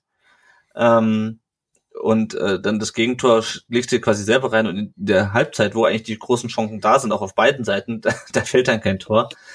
Also es ist, ja, es ist, es ist einfach frustrierend. Wir kommen ja gleich noch zum zweiten Spiel. Ähm, der Oliver Blau, um mal äh, den einzigen Kommentar zum Spiel noch vorzulesen, hat geschrieben bei Facebook, Chancenwucher wie immer. Das sah ja zeitweise aus wie Kreisliga im gegnerischen Strafraum. So leicht wie heute haben wir es nicht mehr so oft bis zum Mai zwei Punkte verschenkt heute. Der sieht es also ähnlich. Was ich noch interessant fand, war die Reaktion der Kurve nach dem Spiel. Christoph, du warst ja im Stadion. Ähm, und äh, es gibt ja nach so einem Spiel kannst ja alles geben von Himmel hoch jauchzens bis zu Tode betrübt. Und diesmal erinnerte das eher an die erste Trainingseinheit unter Taifun Korkut, wenn ich das richtig mitbekommen habe, oder? Absolut. Und deswegen widerspreche ich auch Labadia, wenn er sagt, ja, das, das, wir waren im Flow und wir waren die bessere Mannschaft und wir haben alles gegeben und so. Das, die Fans haben ein Gespür dafür und das sah überhaupt nicht so aus. Die Körpersprache war ab der 70. Minute überhaupt nicht gut. Ja, das sah nicht so aus, als ob die unbedingt diese drei Punkte mitnehmen wollten. Und das, das spürt die Kurve und dementsprechend kam da gar nichts zurück. Ja, das war einfach eisiges Schweigen. Da hat, hatte vielleicht auch mit der Kälte zu tun. Ja, es war mhm. wirklich kalt. Aber nee, vollkommen zu Recht meiner Meinung nach auch. Die Mannschaft hat an dem Tag äh, nicht alles gegeben, was sie hätten geben können. Mhm. Und das ist enttäuschend. Ja, ja, das ist es, glaube ich. Dieses, was wir auch schon in der Hinrunde häufiger angesprochen haben, dieses an die Grenzen gehen. Das hat mal wieder nicht geklappt und ja, ich sehe auch ehrlich gesagt keinen Grund, warum das nicht, warum, warum die es nicht schaffen. Ja, du hast eine ganze Hinrunde, du hast zwei Trainer verbraucht ähm, mit diesem, wir gehen nicht an die Grenzen äh, und kommst aus der Winterpause zurück, du weißt, es geht um alles. Ähm, du hast ein Heimspiel, gut, es ist kalt. Und dann kommt halt wieder sowas dabei raus. Ja, ist, also, also, ja klar, ich meine, man muss ja auch so sehen, es ist ein neuer Trainer, für ihn ist es das erste Spiel und äh, er hat ja immerhin, sagen wir mal, beim Training einiges umgestellt. Ja, er hat auch äh, offensichtlich von der, von der Ansprache her einiges umgestellt. Er hat immer wieder gesagt, dass es für ihn besonders wichtig ist, dass er äh, den Leuten klar macht, worum es geht, dass die, dass die Spieler fit sind, dass die Spieler alles geht, dass sie Intensität auf den Platz kriegen und dass sie jedes Spiel gewinnen wollen, ja. Und alles das habe ich an dem Tag nicht gesehen. Mhm. Und das ist dann für mich unter dem Strich schon enttäuschend, ja. Und die Kommentare, die, die ich gehört und gelesen habe, ja, da muss man auch mal zufrieden sein mit dem Unentschieden. Nee, nee, nee. Überhaupt nicht. Ja. Mit dem Unentschieden können wir zufrieden sein, wenn wir am Freitag in, in, in Leipzig einen Punkt holen, ja. Aber mhm. nicht im Heimspiel gegen Mainz. Ja, das ist der falsche Ansatz. Und auf die Art und Weise wirst du am Ende auch nicht auf die Punktzahl kommen, die du brauchst, um in der Klasse zu bleiben. Ja, das ist es nämlich. Können wir gleich nochmal nach dem, nach dem Hoffenheim-Spiel auch drauf blicken und auch auf die Tabellensituation. Ähm, man, irgendwann muss man halt aufhören, sich solche Spiele schön zu reden. Hm. Gut. Habt ihr noch was zu dem Spiel, was ihr loswerden wollt? Nichts. Ein frustrierendes Spiel auf beiden Seiten. Ja, Hoffenheim 2, VfB 2 äh, und wir blicken wieder das nächste Mal auf die Aufstellung, Christoph. Das war die gleiche wie gegen Mainz. Und ich habe mir gedacht, hm, also Hoffenheim spielt ja im 3-5-2, äh, sehr offensive Außenverteidiger. Da machen Tomasch und sie das vielleicht sogar Sinn, weil die könnten diese Lücken hinter den Wingback stoßen. Du brauchst nur irgendjemand, der die anspielen kann. Also habe ich gedacht, das stellt auch den Wagnermann auf rechts, stellt auch den Ito auf links. Die können beide durchaus, die können beide Offensivpässe spielen. Ich verstehe nicht, wie man zwei so unter, gegen zwei so unterschiedlich ausgerichtete Mannschaften wie Mainz und Hoffenheim, ja, die gleiche Mannschaft aufs Feld schicken kann. Das, das, das, das verstehe ich nicht. Also zumal du offensichtlich gesehen hast, dass es am Samstag nicht so richtig geil lief gegen Mainz. Wie kommst du auf die Idee? Und es macht mich schon wieder wahnsinnig, dass ich schon wieder so, ich krieg schon wieder so, so 2011 Vibes, ja. Du guckst auf die Aufstellung, nicht eher 2013 und 2011 ging's ja noch. So 2013, wo du denkst auf die Erstellung denkst, ey, was ist das? Was, was soll das, Bruno? Ähm, aber ja, kannst du, kannst du mir eine Erklärung liefern, warum äh, Labadia einfach gesagt hat, never change unentschieden Team? Also ich fürchte ja, dass er tatsächlich äh, die Leistung gegen Mainz in Ordnung fand und mhm. dass er deswegen gedacht hat, ich schicke die gleiche Mannschaft wieder aufs Feld. Er hat ja auch dann irgendwie auf, auf Sky hat er äh, gesagt, er möchte, dass die Mannschaft sich einspielt und das sei jetzt für ihn das Wichtigste. Und äh, deswegen würde er jetzt äh, ja, den Jungs die Chance geben, dass sie sich festspielen auf ihren Positionen. Ich meine, damit ist es jetzt vorbei, wissen wir im Nachhinein. Ja, vier oder fünf Positionen wird er für Freitag, also für morgen umstellen müssen. Ja. Ich habe es überhaupt nicht verstanden, aber ich habe es ehrlich gesagt befürchtet. Ich habe es befürchtet, mhm. dass er tatsächlich wieder gleich aufstellt. Ja, ja, ja, ja. Ja, wenn wir jetzt ins Spiel reingehen, ähm, Hoffenheim sehr offensiv, also wie gesagt auch ganz anderer, ganz anderer Gegner einfach als Mainz, ja, direkt offensiv. Der VfB fängt zwar immer wieder auch Bälle ab, das äh, kann man ihnen nicht vorwerfen, dass sie nicht immer wieder versucht haben, auch dazwischen zu gehen und Bälle und Pässe zu unterbinden. Nur die Bälle sind dann halt gleich wieder weg. Also das hat mich gegen Mainz schon wahnsinnig gemacht. Gegen Hoffenheim fand ich es noch eklatanter, dass der VfB es nicht schafft, aus Ballgewinnen auch Kapital zu schlagen. Äh, du kriegst dann den Ball und äh, verlierst ihn aber direkt wieder. Er verspringt dir. Du spielst irgendwelche horrenden Fehl, Fehlquerpässe quer über durch die eigene Hälfte. Ähm, also absolut katastrophal. Und ähm, nachdem wir jetzt in Mainz schon wieder das äh, Thema, äh, das Motto Gegentor direkt nach dem Eigentor hatten, haben sie sich gedacht, lockern wir das Ganze mal ein bisschen auf. Wir kassieren einfach wieder in der Anfangsviertelstunde ein Gegentor gegen Hoffenheim. Also es sind auch die gleichen Probleme wie die letzte, wie das letzte Jahr eigentlich quasi. Elf nach elf Minuten kommt wieder ein Ball, also kommt, glaube ich, glaub ich, quasi in den gleichen Punkt äh, wie der Pass der Mainzer im Spiel am Samstag. Wieder steht Ahamada da, was ja grundsätzlich gut ist, äh, dass er da steht und knallt den Ball irgendwie voll, knallt voll am Ball vorbei, ja, also trifft ihn überhaupt nicht richtig und spielt ihn ähm, dem Hoffenheimer in die Füße, vergessen, wer es war. Und dann geht's blitzschnell. Angelino bekommt den Ball auf links, er flankt rein. Grammarisch läuft zwischen Ito und Mafropanos durch und äh, springt den Ball artistisch ins Netz und es steht 1 zu 0. Und äh, ich weiß nicht, was mich wahnsinniger macht, dass Ahamada da offensichtlich wieder am Pennen ist. Ja, es war wieder, es war kein, also der Pass kam genau auf ihn. Er hatte Platz, er war nicht unter Bedrängnis kannst den Ball locker rausspielen. Ähm, oder dass das dann so schnell geht und dass keiner reagieren kann, wenn wir Ballverlust haben, dass du es nicht schaffst, äh, in Überzahl im eigenen Strafraum Angelino zu stoppen oder Kramaric. Also Christoph, ich weiß nicht, wie es dir ging bei dem bei diesem Gegentor. Naja, also zuerst mal siehst du, dass äh, bei diesem 4-3-3, wenn du auf den offensiven Außen äh, Spieler hast, die äh, defensiv nicht richtig mitarbeiten, wie Silas und äh, Tomasch, mhm und der Gegner die außen doppelt, ja, und mit Angelino zum Beispiel einen hat, der dann äh, sozusagen als, als zweiter Außen mit, mit nach vorne geht und wirklich auch Gefahr erzeugt, dann hast du halt auf einmal den Tomasch in einer Außenverteidigerposition. Und wie der natürlich da in den Zweikampf geht, also, Entschuldigung, das ist, äh, das reicht noch nicht mehr für einen Schulfußball. Ja, also der mhm. geht da überhaupt nicht in den Zweikampf dann kommt der Fehler von äh, Hamada, der natürlich auch niemals im äh, eigenen Strafraum so passieren darf. Und äh, danach pennt noch die Innenverteidigung. Das war eine Verkettung von, von wirklich einfachsten Fehlern. Das ist fast schon absurd und das hat mit Bundesliga-Fußball wirklich nichts mehr zu tun. Ja, also wenn du solche Tore fängst, dann hast du in der Bundesliga nichts zu suchen. Also ich meine, das ist immer so plakativ und eigentlich sind, ich mag das auch nicht, sowas zu sagen, aber also bei dem Tor, da habe ich wirklich, da kam ich aus dem Kopfschütteln nicht mehr raus. Wie du dir so eine Kiste fangen kannst, ist mir wirklich ein absolutes Rätsel.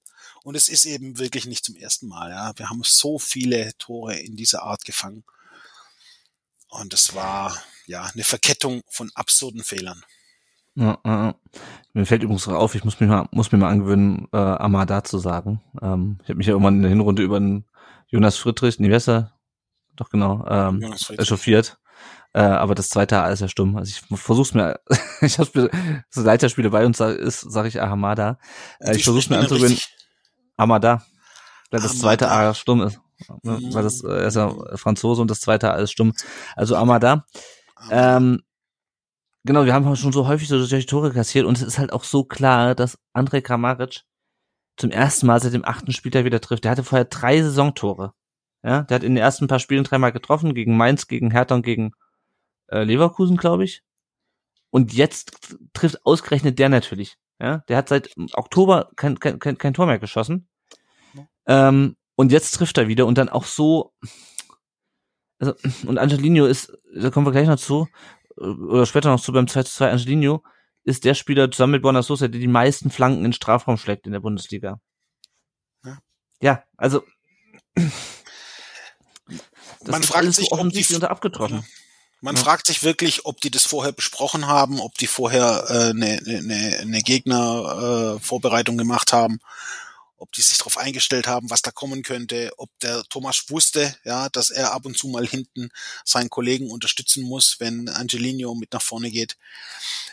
man hat den Eindruck, dass der das nicht auf der Uhr hatte, ja, und dass der vollkommen überrascht war, dass er auf einmal da in den Defensivzweikampf gehen muss. Ja, ja. Also da muss man auf jeden Fall den Trainer dafür verantwortlich machen, dass der VfB in der ersten Halbzeit wirklich komplett neben sich stand. Ja, und viele von diesen Halbzeiten wird man sich nicht erlauben können, wenn man die Klasse halten will. Ja, ja. Bei Amada, keine Ahnung, ich meine, der hat ja ein sehr aufregendes Spiel gehabt, wo wir, wo wir gleich noch zu kommen, aber das ist wieder wie im Main-Spiel, er steht da und ist nicht im Spiel drin. Er ist mit dem Kopf nicht im Spiel drin. Wenn du mit dem Kopf im Spiel drin bist, dann gehst du dem Ball entgegen und haust den vernünftig weg und wartest nicht darauf, dass das Ding zu dir gerollt kommt. Das ist das gleiche wie, wie gegen Mainz. Guck, wo sind deine Gegenspieler? Ja, also dass der Barrero da überhaupt noch an den Ball kommt, ist ein Witz. Der steht eigentlich am Fünfer und denkt sich irgendwann, okay, dann hole ich mir halt, wenn ihr nicht wollt. Ähm, und hat dann quasi schon Glück, dass, dass, dass Amada ihn trifft. Also das, das, das will mich in den Kopf, wie du es dann so gedankenverloren in der Gegend rumstehen kannst. Und das ist leider auch nicht das erste Mal bei ihm. Ähm, ja, also VfB dann in Rückstand und auch danach ordentlich am Schwimmen weiter.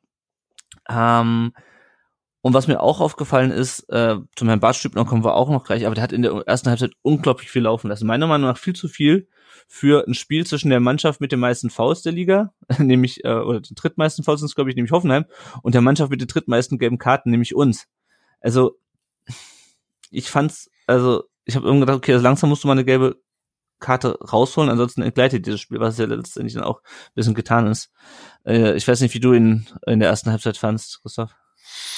Bei dem Bartstüber habe ich immer das Problem, dass der der ist einfach keine Autorität auf dem Platz, ja. Der Bartstübner, der, der wirkt immer so aktionistisch, weil er keine Klarheit hat in, in seiner Aktion. Der hat keine klare Linie. Mhm. Und ich stimme dir zu, ja, da waren einfach, da waren ja auch einige Verletzungen dann dabei, äh, auch Verletzungsunterbrechungen, einige schon in der ersten Halbzeit. Und äh, er hatte zu keinem Zeitpunkt wirklich das Spiel im Griff. Ja, was ich irgendwie besonders bezeichnend fand, ist diese eine Szene, wo äh, er Vorteil laufen lässt für, ich glaube, Hoffenheim, aber erstmal selber in die falsche Richtung startet. Also er winkt weiter und startet dann aber, läuft in die entgegengesetzte Richtung des Balls, wo ich mir denke, weißt du, was du da tust? Mhm. Na gut. Ähm, genau, du hast die verletzungsbedingten Wechsel von Skoff ähm, und Tomasch schon angesprochen. Äh, bei Tomasch wissen wir mittlerweile, ist es ein äh, Muskelriss in, im Bauch, ähm, mhm. wenn ich es richtig in Erinnerung habe. Der mhm. Bauchmuskelriss, genau, fällt, fällt drei Wochen aus. Akbo Buma kam dann auf Hoffenheimer Seite und bei uns ähm, kam Fürich glaube ich, ne? Ich mir gar nicht Fürich. Ja, ja. Ja, ja, Fürich. Fürich. Ja.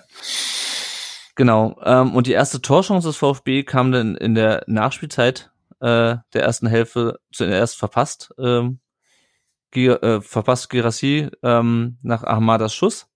Und dann im 45 plus 5 macht der VfB plötzlich, wie bisschen aus dem Nichts wie äh, gegen Mainz, äh, den Ausgleich. Ähm, holt sich nach dem eigenen Eckball ähm, den Ball doch noch zurück. Und Ahamada sticht den Ball dann durch auf Gerassi äh, und der trifft nach diesem äh, hervorragenden Pass.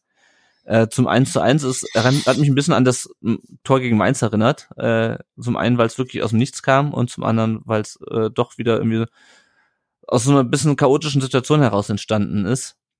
Ähm, ja, kann man eigentlich das gleiche sagen wie gegen wie zum Mainz-Tor, oder Christoph? Also Gerassi ja. überragend.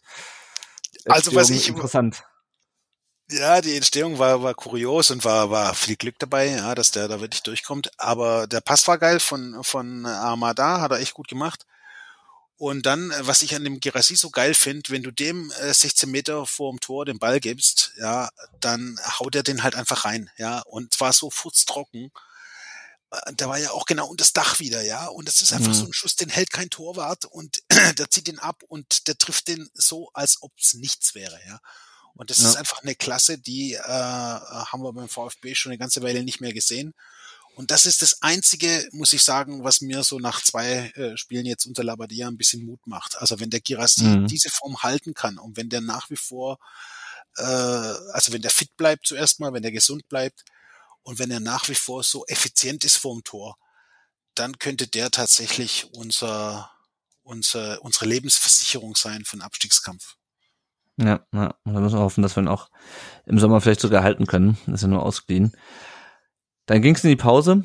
Äh, bei Hoffenheim kam dann Dabur für äh, Vogt rein. Äh, Hoffenheim stellte dann auf Viererkette um. Und äh, Baumgartner, vor dem ich auch äh, relativ viel Respekt hatte vor der ähm, vor dem Spiel, dann hatte hatte dann direkt nach der Pause eine Chance. Und auch, ich meine, auch Hoffenheim, ja, wenn man anguckt, wie die in der, in der gegen Ende der Hinrunde gespielt haben, die haben auch lange nicht gewonnen. Ich glaube, Baumgartner ist mit vier to äh, Toren der beste Torschütze bei denen.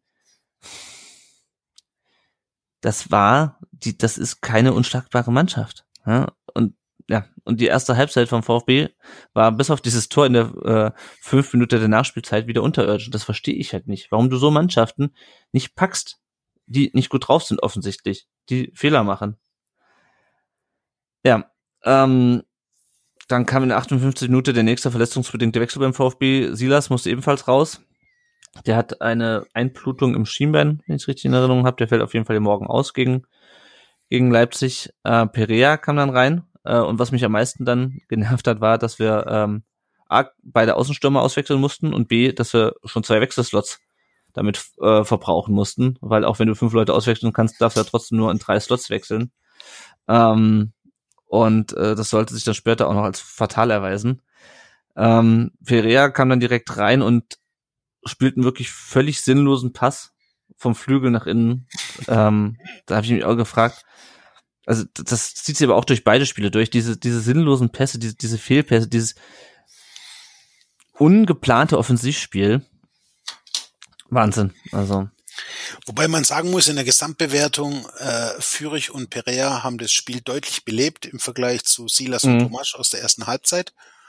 Und der Perea, klar, also der hatte, der hat äh, gerade beim letzten Ball hat er, hat er äh, ähnliche Probleme wie Silas, ja, Präzision, auch Entscheidungsfindung passt bei ihm nicht so richtig. Aber er hat viel Speed und mhm. er geht immer voll drauf. Ja, also er geht wirklich ja. in jeden Zweikampf, er geht immer da hin, wo es weh tut, er bietet immer Laufwege an. Und ähm, ich hatte den Perea relativ selten gesehen bisher.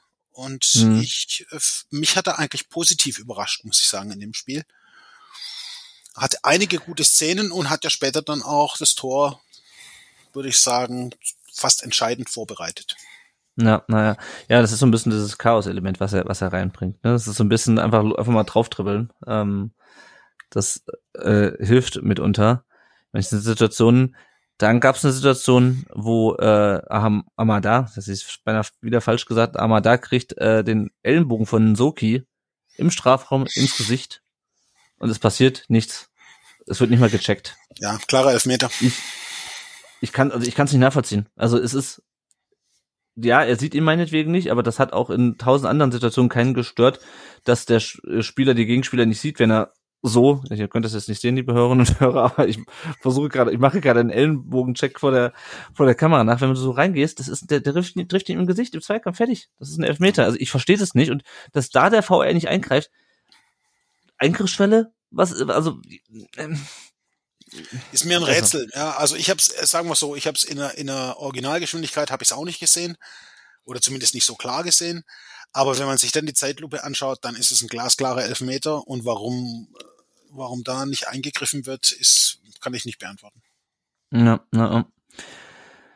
ja dann gab's dann doch irgendwann mal gelbe Karten, nämlich für Akpoguma.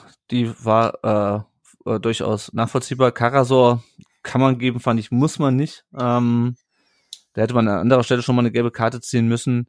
Äh, Amada sieht dann in der 73. gelb wegen Meckerns und ich hatte so ein bisschen das Gefühl, dass Bart Stübner dann versucht, das Spiel wieder unter Kontrolle zu kriegen und so ein paar, also gerade diese gelbe, erste gelbe gegen Amada, ich meine, gelb wegen Meckern ist immer doof, aber ich hatte so ein bisschen das Gefühl, das ist so ein bisschen äh, eine Karte für die eigene Autorität und weniger um den, äh, um den Spieler ähm, zu bestrafen.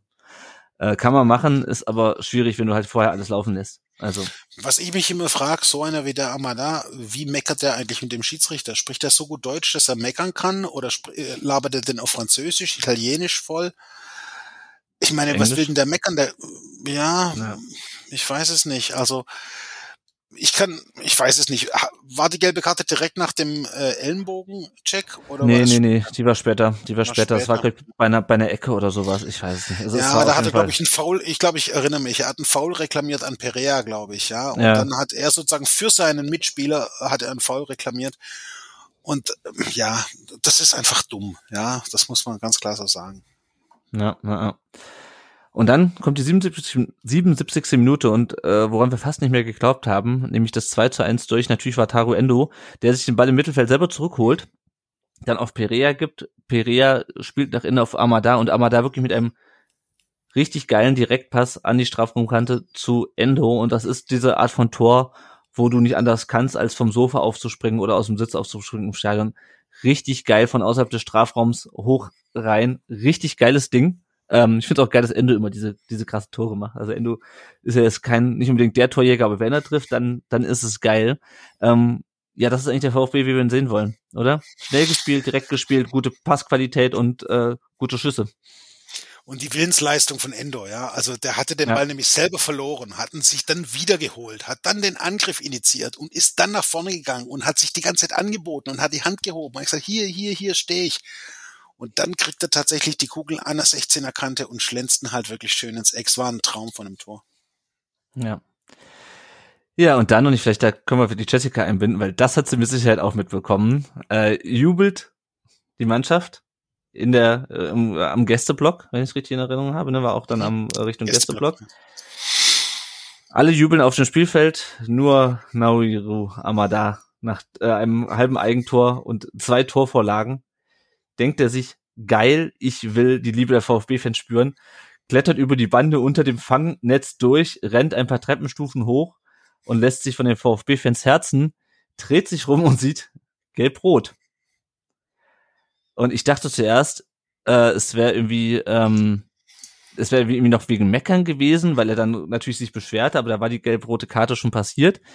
Ähm, ja, es ist, weil er äh, die Regel missachtet hat, dass man äh, nicht nach Toren äh, auf den Zaun klettern darf oder die, sich den Fans in einer Weise nähern da, darf, die zu, äh, was war es, Unruhe ähm, führt. Ich paraphrasiere das mal.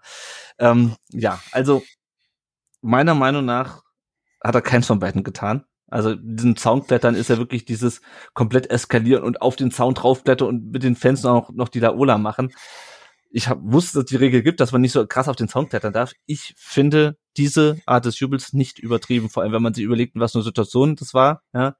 VfB seit über einem Jahr kein Auswärtsspiel mehr gewonnen. Du machst dieses geile Tor. Äh, du hast zwei Tore vorbereitet, hast deinen Fehler wieder gut gemacht. Ich fand die gelbe Karte lächerlich äh, und ich finde sie auch nicht so richtig von den Regeln gedeckt. Es ist halt die Frage, was die Schiedsrichter für Anweisungen bekommen haben. Aber auch dann frage ich mich, wo man die Grenze zieht. Also Darf man vom Spielfeld runter? Darf man offensichtlich. Ich, ich muss sagen, ich, ich verstehe es nicht richtig. Jessica, du hast das mit Sicherheit auch mitbekommen. Wie ist deine Haltung dazu?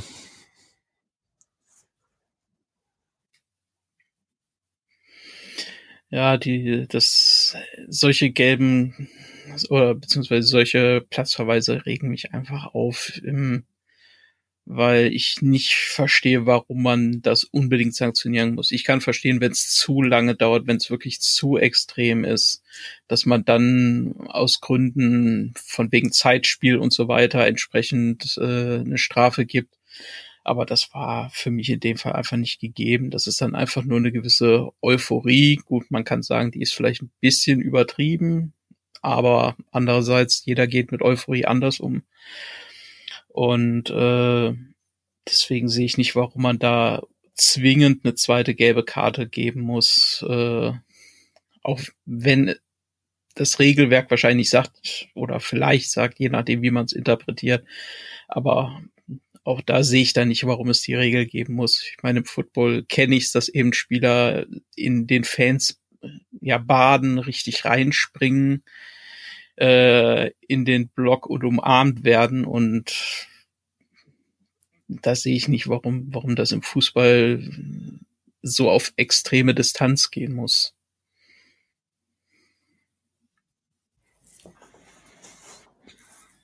Ja, es gab ja immer mal diesen Präzedenzfall mit Chabal Schusti, der irgendwie innerhalb von äh, paar Sekunden gelb und gelb-rot gesehen hat, weil er erst irgendwie sein Trikot ausgezogen und dann auf den Zaun geklettert hat oder sowas mit Hannover, ist aber schon ewig her. Ja, Christoph, was ist dein, äh, deine Meinung zu der Szene und zu der gelben Karte? Also ich finde die Regel auch schwachsinnig, äh, aber wenn es die Regel gibt, dann muss es eigentlich der Spieler wissen und äh, sagen wir mal so, er hat das Tor zwar vorbereitet, ich kann auch verstehen, dass er erleichtert war, dass er sich gefreut hat und alles, aber ich meine, es waren ja auch noch irgendwie zwölf oder 15 Minuten zu spielen. Mhm. Ich meine, am Ende musst du das wissen. Und wenn man sich anschaut, wie später Mavropanos mit ihm redet, ja, und mhm. wie, wie ja. er ihn anfleht und sagt, Junge, Junge, Junge, das musst du doch wissen, dass es dafür Gelb gibt. Und wenn du Gelb schon hast, dann geh nicht zu den Fans, ja. Also, ich weiß nicht. Ich finde schon, dass auch ein junger Spieler sowas wissen muss auf Profiniveau.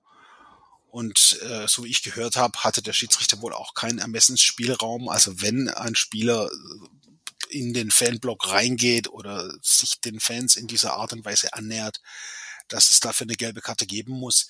Wenn das so drin steht, dann kann man in dem Fall vielleicht dem Bart Stübner keinen Vorwurf machen, dass er dann auch die gelbe zieht dafür.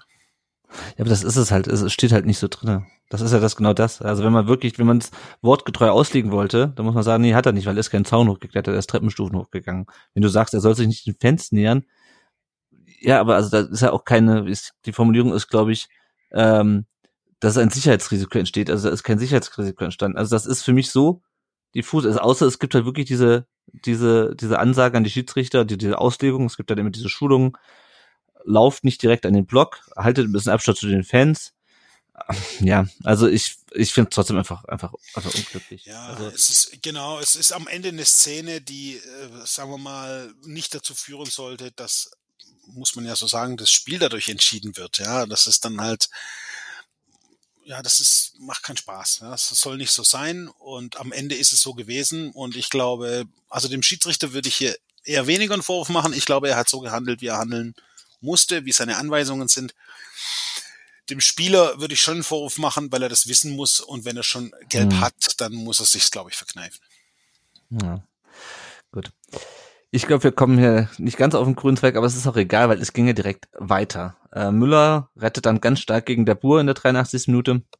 Was mir auch aufgefallen ist, wir haben ja viel geschimpft über Müller, hat auch in diesem Testspiel gegen äh, Luzern ähm, vor Weihnachten noch einen ziemlich krassen Fehler gemacht. Ich fand den über beide Spiele fehlerfrei. Also er ist auch nicht überragend äh, immer im, in der Strafraumbeherrschung und im, ähm, in der Spieleinleitung, aber auf jeden Fall fehlerfrei und das ist doch schon mal was, auch nach den letzten Spielen in der Hinrunde, oder?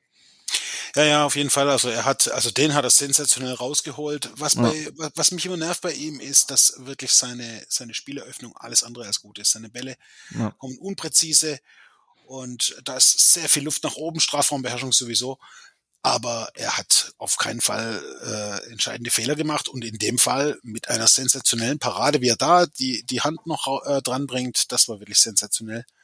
Hat er am Ende, ja. in diesem Moment, äh, hat er den, den Sieg erstmal festgehalten, ja, und dann später. Ja. ja. Da hat der VfB seinen letzten Wechsel noch ähm, genutzt, nämlich Wagnermann kam für Gerassi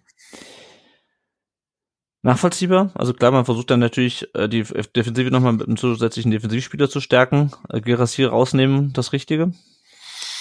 Ja, ich glaube, er wollte eben dann Perea, der hatte noch mehr Luft und den wollte er dann anlaufen lassen als einzigen mhm. Stürmer mhm. und den äh, dann hat er auf Fünferkette umgestellt, hat den Wagnermann mit reingenommen, hat den Anton mit reingezogen in die in die Innenverteidigung.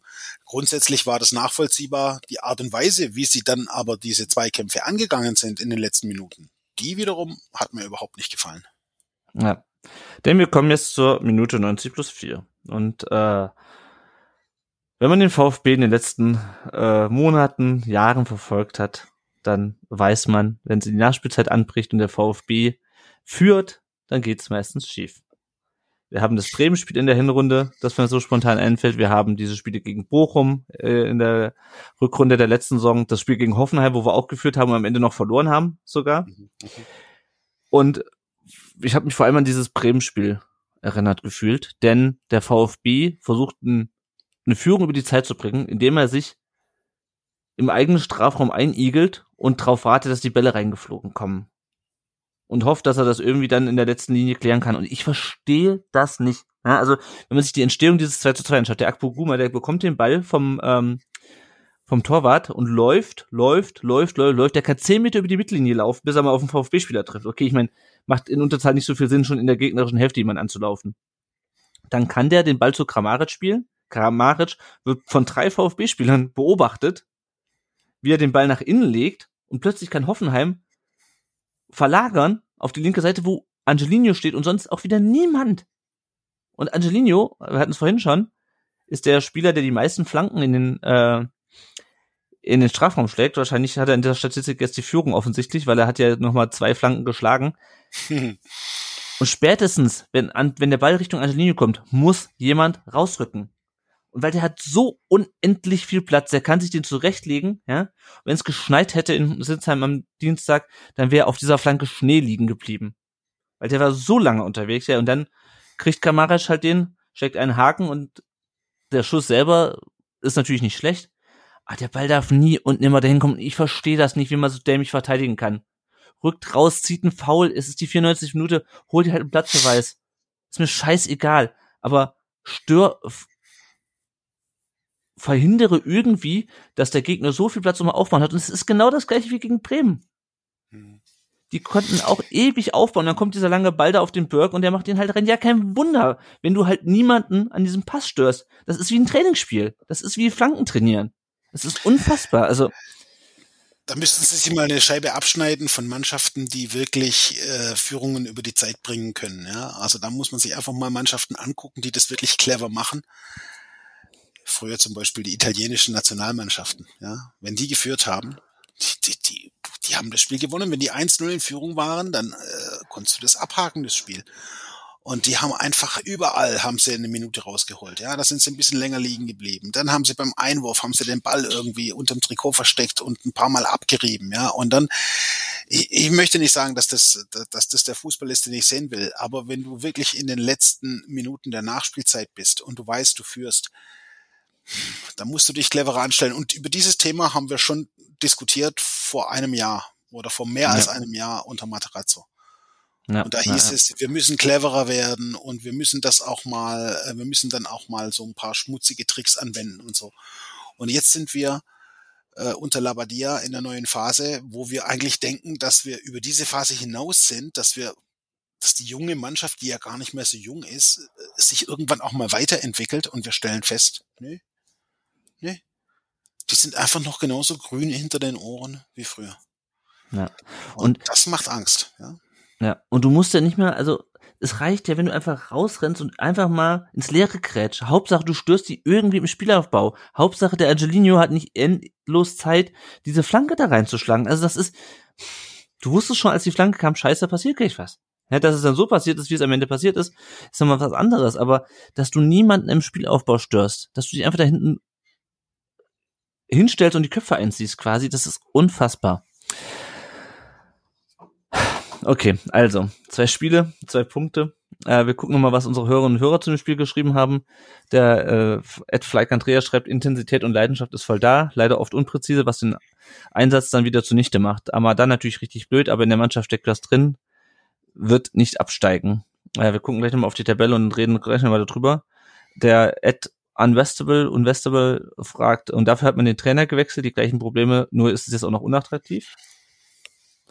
Also gleichen Probleme ja, äh, attraktiv, wie siehst du es? Ja, sagen wir mal so, also auf der einen Seite stelle ich mir die Frage auch, ja, also ich sehe irgendwie den Labadia-Fußball jetzt und denke mir so, hm, und das ist jetzt irgendwie der große Clou gewesen, diesen Trainer mhm. zu holen. Kann ich irgendwie auch nicht so richtig sehen. Auf der anderen Seite ist es natürlich von manchen Leuten auch schon wirklich Agenda, ja, dass sie jetzt, ich weiß nicht. Also am Ende, die Entscheidung ist getroffen, wir müssen jetzt mit dem Lavadia da durch. Äh, ja, aber begeistert bin ich nicht. Ja, ja, ja. Und das ist vor allem auch nicht das, was er angekündigt hat, ne? Er sagt ja nee. Ballbesitz und äh, will das Ballbesitzspiel weiter fortführen und ja, das ist halt ja, schwierig. Und auch die Laufbereitschaft. Also Laufbereitschaft, mehr laufen als der Gegner, also nee. Bisher war nicht. nichts, nichts von zu sehen. Äh, der Ed Campino 33 schreibt noch, sorry, aber die rote Karte, dümmer geht es ja nicht. Ähm, ja, wir blicken gleich noch auf die Tabelle. Wir haben noch ein paar Hörerfragen. Äh, das erste haben wir eigentlich schon gesagt. Die erste Frage vom Benedikt Crosser, der uns bei Instagram gefragt hat, hat sich unter Labadia fundamental etwas geändert? Nein, also wirklich, also gar nichts. Also, aber auch nicht ein anderes, ein anderes System, ein anderes Spielsystem, ja, zum Teil auch ein bisschen ein anderer Ansatz. Es wird weniger jetzt über die Mitte gespielt, sondern meistens über Außen. was mir nicht gefällt, ist, wenn du die Außen einbindest, ja, und wenn du auf die Außenverteidiger spielst, dann ist es wichtig, dass die Außenverteidiger äh, mit dem mit dem Blick nach vorne den Ball sofort nach vorne annehmen und dann auch sofort mhm. in die in die Bewegung nach vorne gehen. Was aber oft passiert ist, dass das Gegenteil passiert, ja, dass die mit dem mit dem Blick zum Tor stehen, mit dem mit dem mit dem Rücken eigentlich zum zum äh, Spielgeschehen und den Ball immer nach hinten annehmen und dann wieder den Sicherheitspass spielen. Also ja, das ist bisher nicht das, was äh, ich glaube, das ist auch nicht das, was sich Labadia vorstellt. Der, der hat ein Pokerface, mhm. der sagt es nicht in der Öffentlichkeit, aber ich bin mir sicher, dass er auch nicht zufrieden ist. Ja, ja.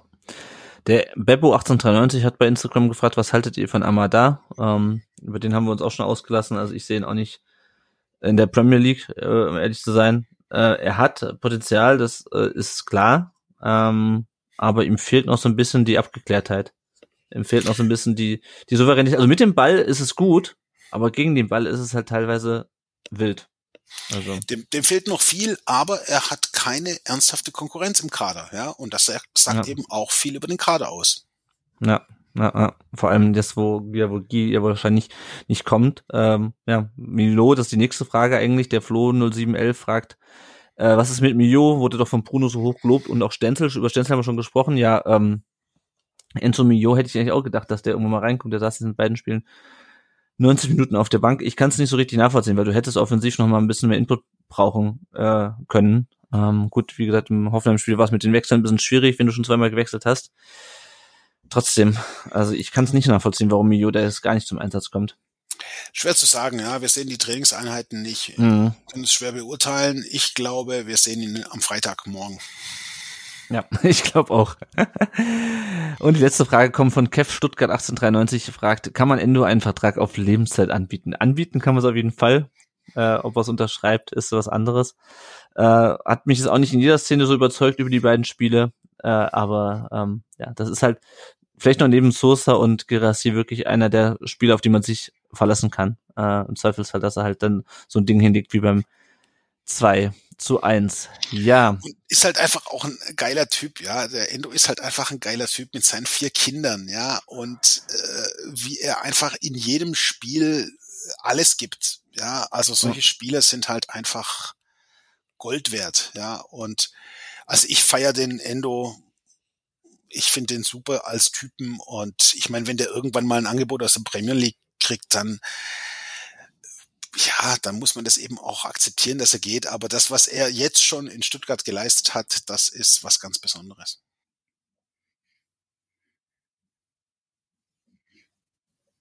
Hm.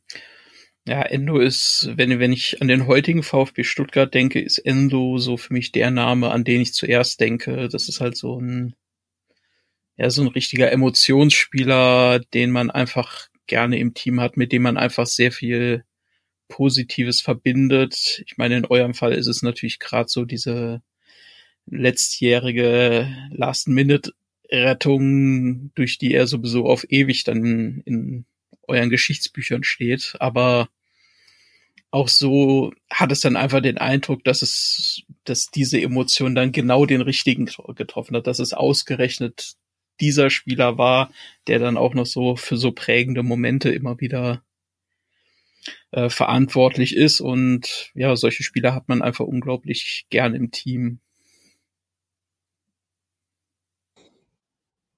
Ja, ja, weil er, ist einfach so sympathisch, ne? Wie du sagst, mit den, mit den vier Kindern und irgendwie so, der ist halt so, gleichzeitig ist er irgendwie so der, der, der, der Familienpapa irgendwie so, ja, wo du denkst, auch, ne, so, so auch der, die kind Nachbarskinder hatten ihm ja nach dem Klassen halt dann irgendwie Legende auf die, auf den, auf den Bordstein gemalt oder auf, auf, auf, den, auf den Bürgersteig, ja, und gleichzeitig ist er halt dieser Typ, der dann halt so, so ein Ding raushaut. Ich meine, das schließt ja nicht gegenseitig aus, aber der ist halt so, ja, also das ist kein Torjäger, aber es ist so irgendwie, ja, also, einfach einer zum Wohlfühlen und das muss man auch ganz ehrlich sagen, so Spieler äh, hatten wir lange nicht und vor allem lange nicht als Kapitän. Das. Ähm, und ähm, ja, also das ist schon, glaube ich. Wir können es ja mal versuchen mit dem Vertrag auf Lebenszeit. So, wir blicken auf die Lage nach dem 17. Spieltag, nach der Hinrunde. Der VfB ist jetzt Tabellen 15. Was vor allem der Tatsache geschuldet ist, dass Bochum da noch äh, verloren hat und dass der Rest der Liga da unten äh, die Hucke voll bekommen hat in den letzten beiden Spieltagen. Ähm, 16 Punkte, 21 zu 30 Tore. Äh, und damit haben wir einen Punkt weniger als in der Hinrunde 2021, 22, von der es hieß, oh, wenn erstmal die ganzen Verletzten zurückkommen, dann drehen wir richtig auf. Das ist, ähm, ja. Ich sag da jetzt nichts so. Also es ist halt einfach, also ja, mit 16 Punkten steigst du nicht ab, logischerweise. Ja? Also mit 16 Punkten nach, nach 17 Spielen. Aber es ist halt auch einfach zu wenig. Ja. Und es, wir haben ja damals schon gesagt, uh, es ist eigentlich zu wenig, aber in der Hinrunde rollen wir das Feld von hinten auf. In der Rückrunde dann. Ähm, ja, also das siehst ja eben, wir steigen nicht ab. Ich meine, es ist auch sicherlich schon zu früh, um das wirklich ernsthaft zu diskutieren. Aber was ich halt schon sehe, ist, uns fehlen halt reinweise die Punkte. Ja, und äh, klar kannst du sagen, okay, mit dem Punkteschnitt haben wir es am Ende letzter Saison auch geschafft. Ja, aber halt erst in der 92. Minute des letzten Spiels. Ja, und ja.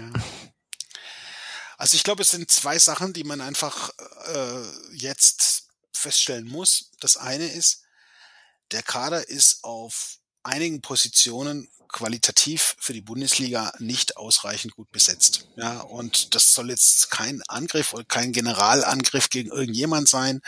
Ich möchte jetzt auch nicht irgendwie im Nachhinein sagen, ja, der Misslintat hat's verkackt.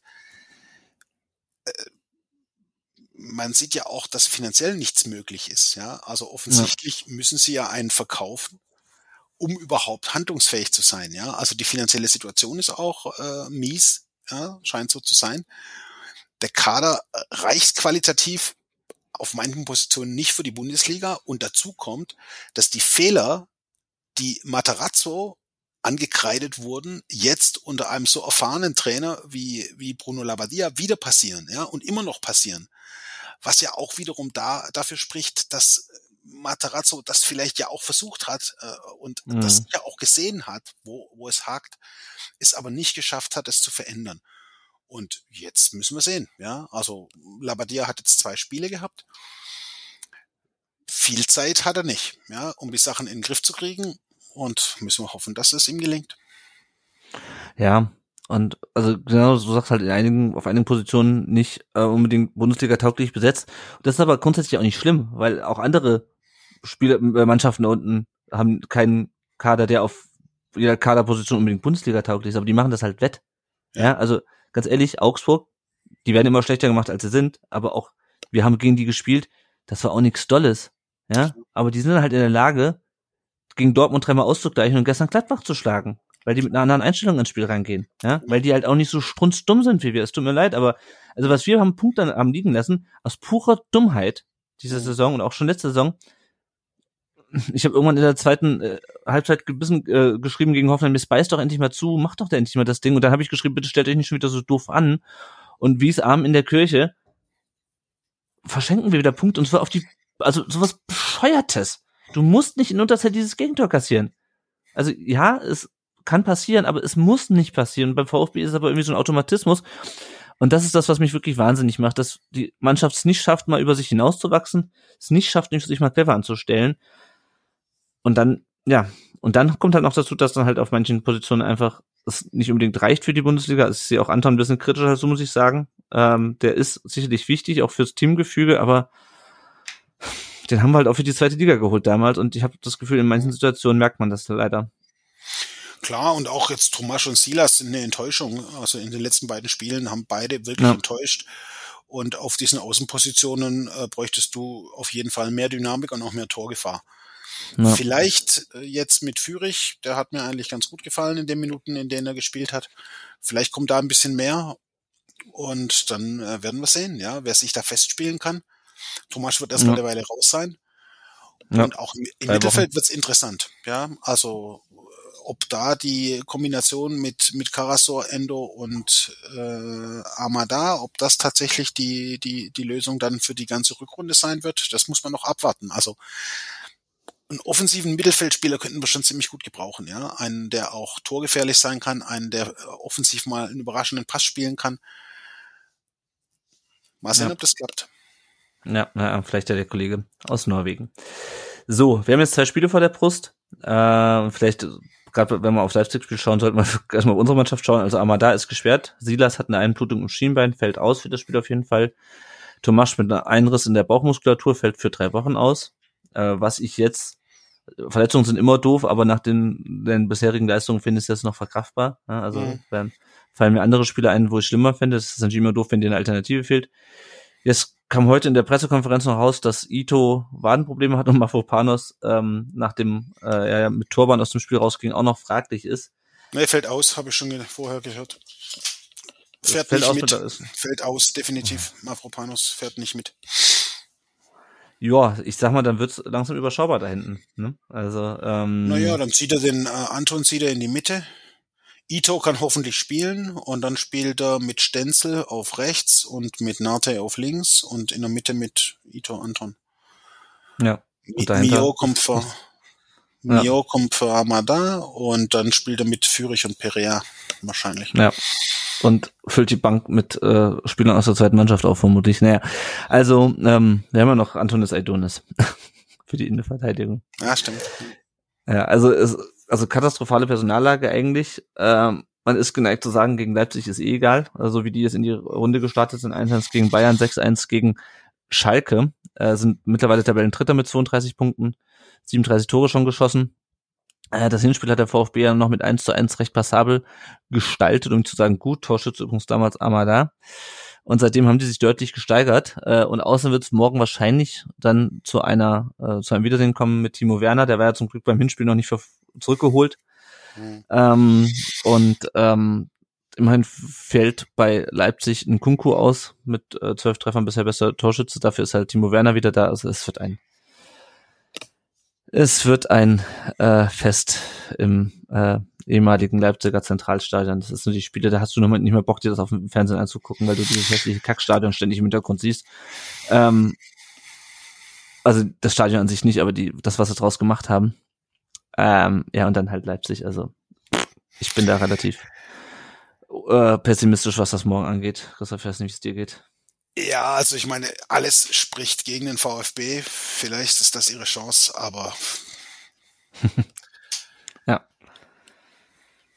Also ich sehe halt, dass die Fehler, die wir gegen Mainz und Hoffenheim gemacht haben, äh, die werden halt von Leipzig, wenn die richtig gut drauf sind, erst recht bestraft. Das hast du bei dem Spiel von denen gegen Schalke gesehen. Ich meine, gut, Schalke ist auch noch mal noch ein bisschen schlechter drauf als wir gefühlt. Ähm, und ich bin auch echt mal gespannt, äh, ob die noch immer die Kurve kriegen. Also es wäre natürlich für die auch schon krass, wenn die direkt wieder runtergehen. Also zweimal während Corona abzusteigen, sollte man sich nicht äh, äh, leisten. Wir haben es ja zum Glück immer noch vorher geschafft, aber äh, Schalke hat neun Punkte, oder?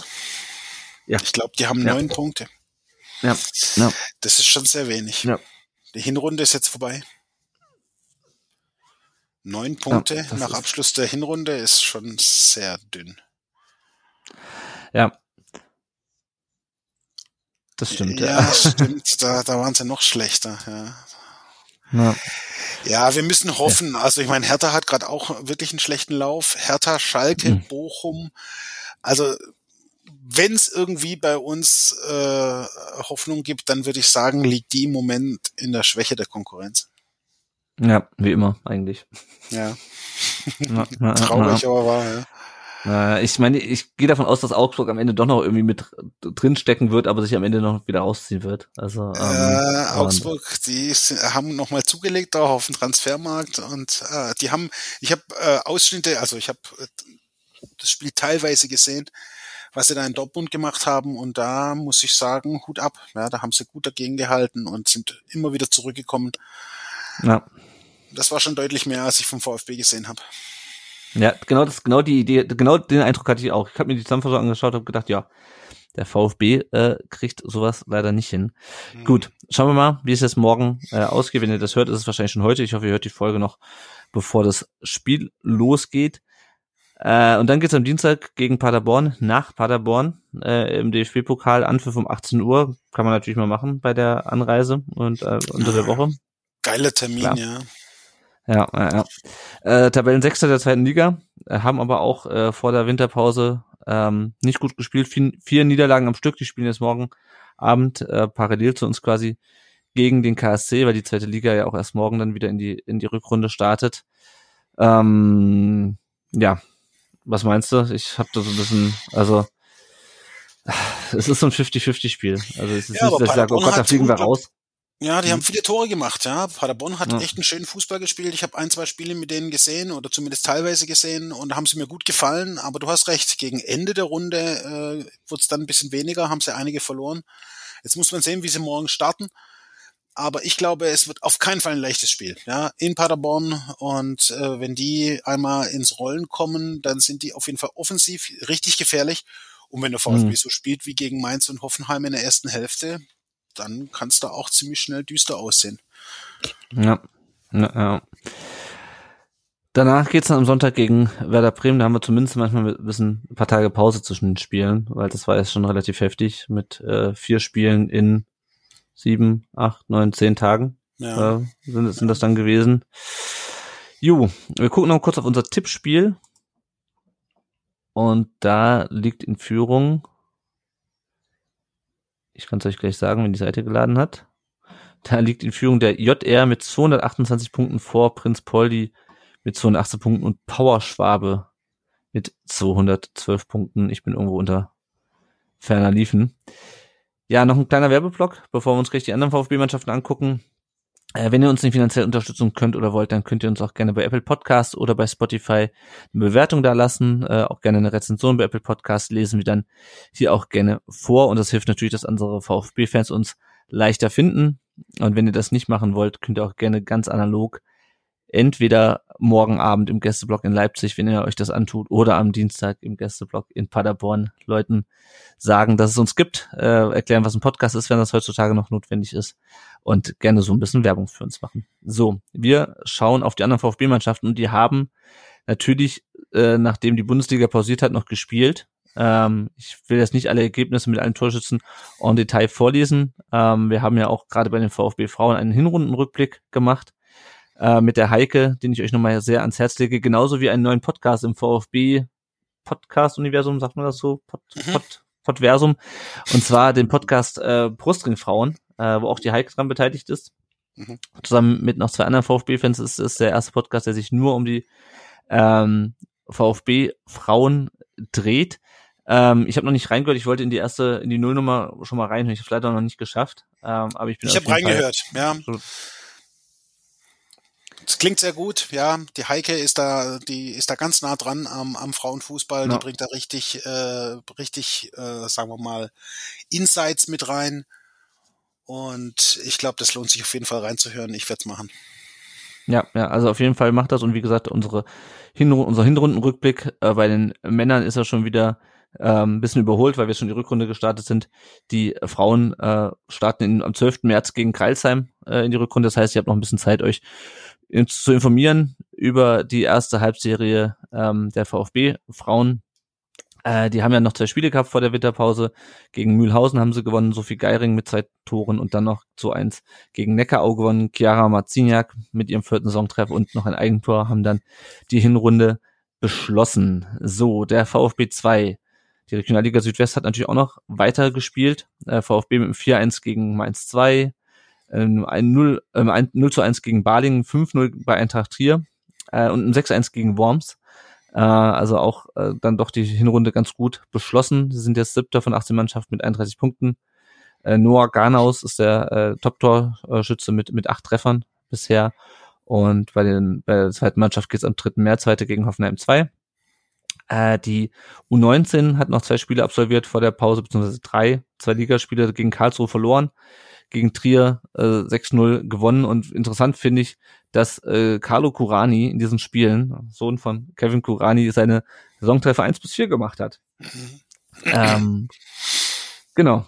VfB ist jetzt in der A-Jugend Bundesliga Sechster von 17 Mannschaften mit 16 Punkten und ist dann im Dezember noch gegen Schalke aus dem Pokal rausgeflogen und am 5.2. geht's weiter dann gegen die TSG aus Hoffenheim.